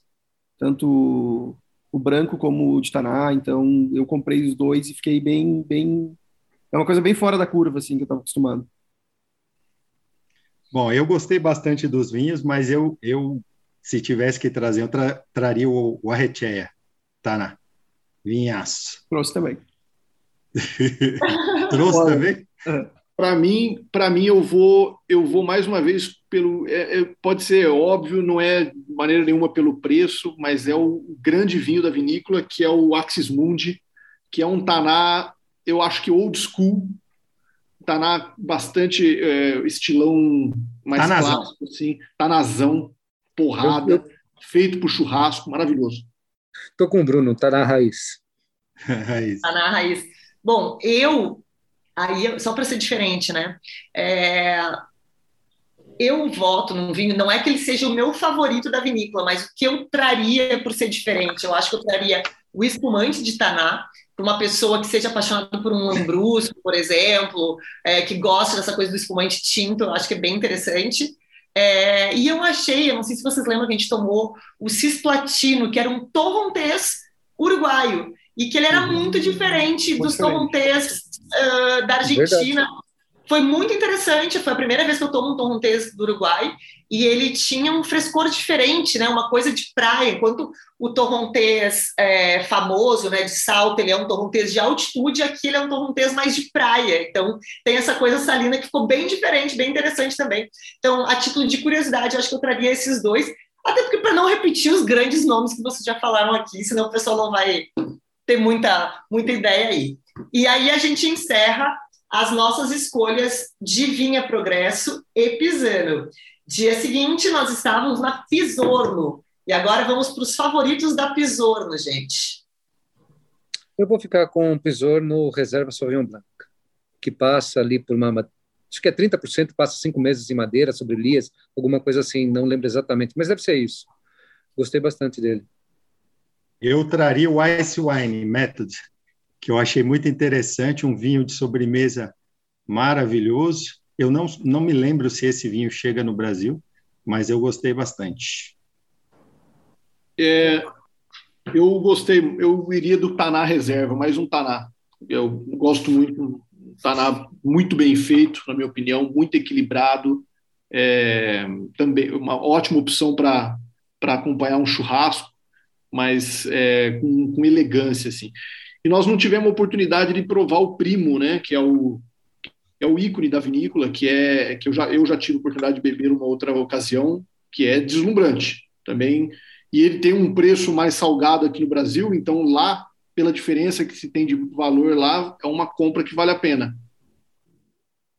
Thiago, tem eu, eu, eu, o Sauvignon Blanc dele estava muito legal e o Pinot também eu curti. É, eu, eu fico, acho que foi o mesmo que o Emerson falou, né? Eu só vi uma reserva, para mim foi o meu favorito. Uhum. Mas voltando com o título de curiosidade, para quem é muito nerd, quer provar coisas diferentes, um taná de maceração carbônica também é uma coisa curiosa, né? Não. A gente já tinha falado sobre isso. É, é, completamente. Abram esse vinho com a cabeça aberta, é completamente diferente do que a gente espera de taná. Tomar Mas, mais geladinho. Exato, é um, é um taná. Para quem não abre mão de vinho tinto, mesmo que esteja 45 graus na sombra, com feijoada e churrasco, sabe? Uma coisa taná bem... de beira de piscina. Olha, Exato. É um taná de beira de piscina, que dá para tomar uma temperatura mais baixa. Então, a título de curiosidade, eu acho que vale muito a pena, porque é muito diferente do que a gente está acostumado. E, mais uma vez, para ver como eles estão tratando a Taná de formas muito diferentes. Tipo, eu vou Taná de muitas formas. Bom, depois da Pisano, nós Pisorno. Pisorno, desculpa, eu não consigo acertar o nome eh, sem trocar. Eu postei errado. Foi E o, agora, o Ricardo que marcou Pisato lá, né? Marquei. Não. Pisor, não marquei pisando. É. Ah, é É verdade. difícil. Bom, agora a gente tem uma outra tarefa difícil que a gente vem empurrando com a barriga há muito tempo, que é o Deicas. favorito da Deicas. É difícil. O Ricardo, ó, Ricardo, tu não pode mudar de ideia. Lá na Não, Avenida, eu, você para mim foi o máximo Deicas. Para mim, é- para mim é o Taná fabuloso. É, eu gostei de vários vinhos lá. É difícil até você escolher um só. O Prelúdio Branco, para mim, foi o branco assim, sabe? Na viagem esse vinho é, é fabuloso, mas para escolher um só, o máximo Deicas é um Taná fabuloso. É, eu acabei ficando com prelúdio, foi o que eu acabei comprando, inclusive, para mim. Mas eu concordo com você, Ricardo. O máximo é. Foi difícil escolher. Foi difícil. Para mim, E, eu o- e o Thiago, por exemplo, que comprou o Colheita Tardia 96. Pá, Sim. Muito, assim, demais. Vou ter demais, que pedir em setembro para quando eles vierem para cá trazer uma, porque quebrou, né? Então, para mim, É, foi um colheita reserva. tardia, independente se é o 96 ou se é o atual, a última safra deles, ah, mas também curti. Que vinho gostoso E também. o prelúdio também, absurdo. E tinha um tinto que eu acho que era da linha de entrada, que eu até falei que era o melhor custo-benefício para mim, assim, que era um valor, eu acho que era da, da linha de Não entrada. é que ele Taná Costal? Eu acho, acho que era. sim. Que para mim É eu disse, muito cara, bom esse Taná. muito bom e o preço é muito bom. Exatamente. Para mim, o melhor vinho da Deicas é, é o Prelúdio. O Máximo Deicas é fabuloso e todos os demais têm um, nível altíssimo, mas o Prelúdio, para mim, é, o- é o- é impressionante. Eu gosto muito. Mas, se alguém quiser Você uma trouxe até alguns, né? É. Na- é, depois teve o free shop também, mas o prelúdio branco é uma é uma opção para quem para quem for visitar a vinícola, porque é um vinho que não é fácil de encontrar. É, a produção é muito pequena, até no Uruguai não é fácil de encontrar. E quando encontra, o valor dele é superior ao, ao tinto. É, esse Também é o meu escolhido. O meu escolhido lá é o, é o prelúdio branco. Eu sou eu sou uma apaixonada por vinhos brancos, então encontrar é, grandes brancos vinícolas que, que fazem isso com, com, a- com muito carinho, vinho- grandes vinhos brancos, me, me deixa apaixonada. Então, o prelúdio branco é o meu escolhido da Deicas. Vinhados. Todo mundo deu a sua opinião aqui de Deicas, é isso? Agora temos Garzon. Eu posso começar. Para mim, o albarinho dele, Single Vineyard, matou a pau. Fico com ele. Eu gosto muito que nessa, nessa residência aqui, na residência Tírio Fátio, a gente nunca escolhe o vinho mais caro, assim, a gente sempre acaba se apaixonando. Eu acho que a gente é um pouco consciente com a nossa conta bancária e, e o cérebro diz assim: não, você gostou mais desse aqui. Mas é, eu nunca escolho o mais caro também. A Garzon tem grandes vinhos, né? O Balasto, o vinho ícone, é fabuloso, mas eu tô com o Thiago também, o Single Vineyard Albarinho da Garzon é fabuloso. E digo mais: acima dele tem o Petit Clos Albarinho, mas tem eu os preferi, Petit Clos. eu, preferi, eu preferi o Single Vineyard também, então já somos três aqui no Albarinho Single Vineyard. Eu vou, eu vou na, no, no Cabernet Franc deles. Então, Porque boa. a gente falou da casca, está evoluindo, eu acho que. de- Excelente. Até porque foi, é, até porque o, primeiro, o primeiro vinho que eu tomei da, da vinícola foi um, um Cabernet Franc, foi o que me levou a querer conhecer mais dela, e até hoje, para mim, é o que eu mais gosto. Eu também acho que fico no, no Cabernet Franc e em dúvida com o Albarinho. É que o Albarinho, é, a, a pergunta, na verdade, é que vinho você traria, né? Traria. É, o, é, felizmente para a gente, os vinhos da Garzon estão bastante disponíveis no Brasil. Então, Exato. é, talvez se você pensar que se você traria de lá um vinho que o custo-benefício vindo do Uruguai seria é, mais interessante. Talvez É, o balasto. balasto seja uma opção. O balasto é, foi a primeira vez que eu não, eu já tinha tomado uma tacinha anteriormente e lá nós tivemos a oportunidade de tomar o balasto já com algum tempo num decanter, né? Então ele estava um mel, ele estava super equilibrado. Eu quando tive quando eu provei ele anteriormente, ele era um vinho com muita estrutura, ainda meio fechado e, e até agressivo. Mas dessa vez tomamos com, com, já mais de uma hora no decanter, o Herman falou. É, Você até então, perguntou, né, quanto tempo tinha ficado é, no decanter. Porque ele, ele me, a imagem que eu tinha, a sensação que eu tinha dele anterior era de um vinho que precisava de muita guarda. E quando nós tomamos lá, eu achei, pô, esse vinho tá perfeito, tá equilibrado, tá incrível. Eu perguntei, estava mais de uma hora. Então, talvez essa seja uma, uma boa compra, mas é realmente um vinho caro. Eu tenho, ó, eu uhum. tenho uma outra, uma outra menção honrosa, e esse eu não sei se chega no Brasil, eu confesso que eu nunca vi, que é o Tan Santo. Vocês lembram desse vinho? De Licor de Taná, né? Maravilhoso. Inspirado no vinho santo, só que feito de taná. Foi realmente muito legal. Eu nunca tinha visto ele aqui no Brasil. Também não. Então, uma dica para os apaixonados por vinhos licorosos. Um grande vinho. Eles tinham também o Cosecha Tardia, mas o Tan Santo já tem um nome incrível, a garrafa bonita, vinho maravilhoso. Fica a menção honrosa. Agora, nós temos aquele problema, minha gente. Alta de Lavagena, já sabemos que é Cetos. Agora é a votação qual Cetos? Cetos Cuvê, tu, Bruno? Cetos Cuvê, não tenha dúvida. O Cirrá é o melhor Cirrá Para mim, o Cetos Cirrá. Eu vou no Cirrá. Eu também vou no Cirrá. O Cetos Cirrá é o melhor Cirrá do Uruguai, mas o Cetos Cuvê é melhor que o Cetos Cirrá. Falta o Emerson. O Emerson tá em cima do muro ainda, Emerson. Não, velho, eu tô em cima do muro, eu tô em cima das duas garrafas, pode ser? Não, mas eu vou naquela que eu comprei primeiro, tá? Porque eu comprei ah, as duas, mas eu comprei primeiro o, o blend. Então eu vou no blend. É. Então, eu, tá. diria, eu diria que você precisa ter espaço e trazer os dois, viu? Porque, é, esse, porque esse ele tem um preço legal, né? Isso que é, que é bacana. É um vinhaço e tem um preço muito bacana. É um vinhaço da, comparável facilmente com qualquer um dos vinhos tops que a gente tomou de cada vinícola, só que com um preço que chega a ser ridículo. Então, esse eu acho que aqui, por ter o fator preço muito bom, qualidade muito boa. Porque não chega, né? E não chegar no Brasil, aqui é para trazer os dois. Exato. Aqui é para trazer os dois. Então, esse é, foi fácil, foi unanimidade. Alto Lavagena não teve problema. Agora temos, para fechar, o favorito, ou qual você traria da Cerro del Toro, Cerro del Toro. É, eu estou a dúvida entre o Chardonnay Fósseis e o Albarino sobre Elias, mas eu acho que vou ficar com o Albarino sobre Elias. Também estou contigo. Eu também. Eu, Alquimia Corte Único Branco. Que vinho fabuloso. Eu iria de singular Fósseis de Mar, o Chardonnay. Chardonnay. Tem uma cor é, assim, um chablis. Olha que loucura, né? Todos nós aqui votamos brancos, né? É. Exato. Eles têm brancos realmente. O pinot deles é muito legal. Eles estão pertinho do mar, né? Tem essa influência marítima, a brisa. Cara, os brancos deles são fabulosos. E, e, e quem quer entender salinidade no vinho, tá aqui uma vinícola para provar, porque eles estão tão perto do mar que aquela maresia gruda na casca da uva e vai para o vinho. É uma coisa Uau. impressionante. Conseguimos, Bom, né? Hã? Conseguimos. Conseguimos. Conseguimos finalizar a nossa lista. O Emerson, escolheu o Emerson? Já. Tá, já. Eu fui o sobre Elias. sobre Elias. Ah, o ah, sobre Elias. Isso. É isso.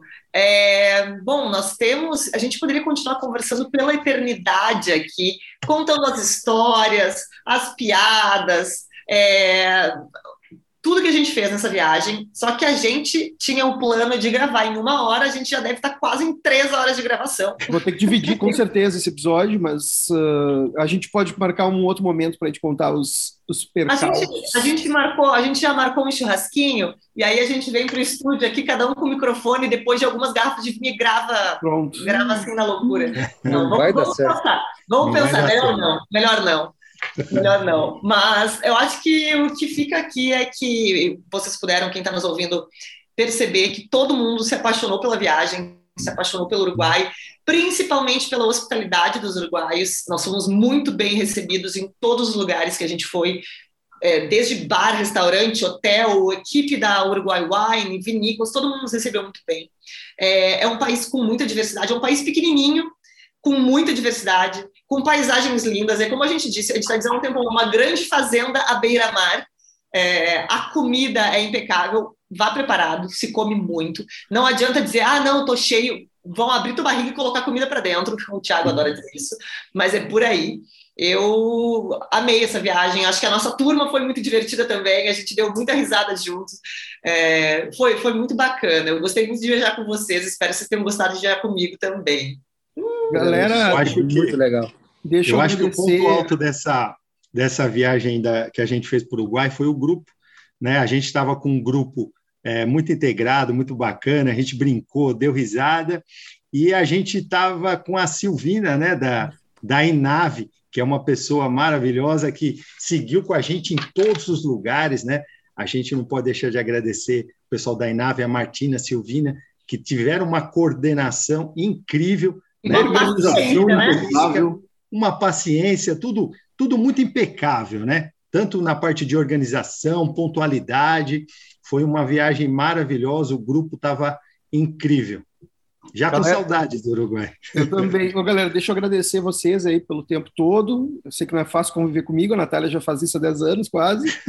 Mas, uh, e agradecer principalmente o pessoal de nave, o pessoal uh, que nos acompanhou, a Martina, a Silvina, o Alejandro, que ficou de nosso motora, uh, toda a galera aí, vocês todos. Então, já que a gente chegou na finaleira, eu queria pedir para vocês indicarem aí onde encontra vocês, porque a galera que vai escutar no Mami aí já para seguir o perfil de vocês e deem um não, último. Não pode. Quem é que está nos ouvindo até agora que não segue esses perfis todos dessa gente ah, maravilhosa? quê, né? É importante. Pelo amor de Deus, né? Vamos respeitar, mas por favor, deixem aí os seus arrobas caso o pessoal não siga, né? Pelo amor de Deus. Vamos e lá. Seu. E o seu beijo final para a gente? Pessoal, quero dizer que a viagem foi realmente maravilhosa e uma boa parte disso foi pelo grupo realmente, uma outra parte foi pela organização impecável da, da viagem, graças ao INAVE e todos envolvidos, e a hospitalidade é, dos uruguaios em, em, tudo, né, nas vinícolas, é, é, maravilhosa.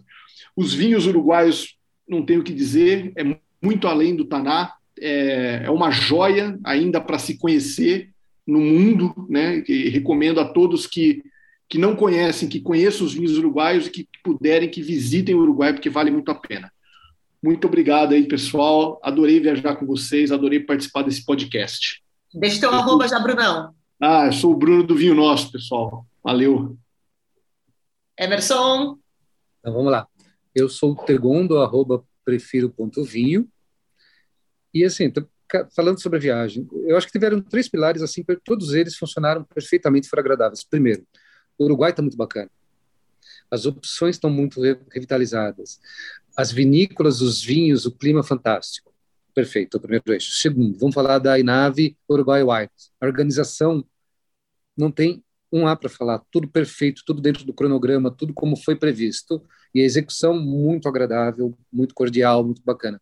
E o grupo a gente se deu muito bem, a integração foi perfeita. Então, quer dizer, o grupo se deu bem, o organizador trabalhou bem e o lugar para onde foi estava perfeito. Então, não tinha como não ser uma viagem que a gente não vai esquecer nunca, com certeza. Ricardo, seu, seu perfil aí para o pessoal que ainda não segue. Bom, eu sou o Ricardo Souza, meu perfil se chama Bons Underline Vinhos, Bons Vinhos.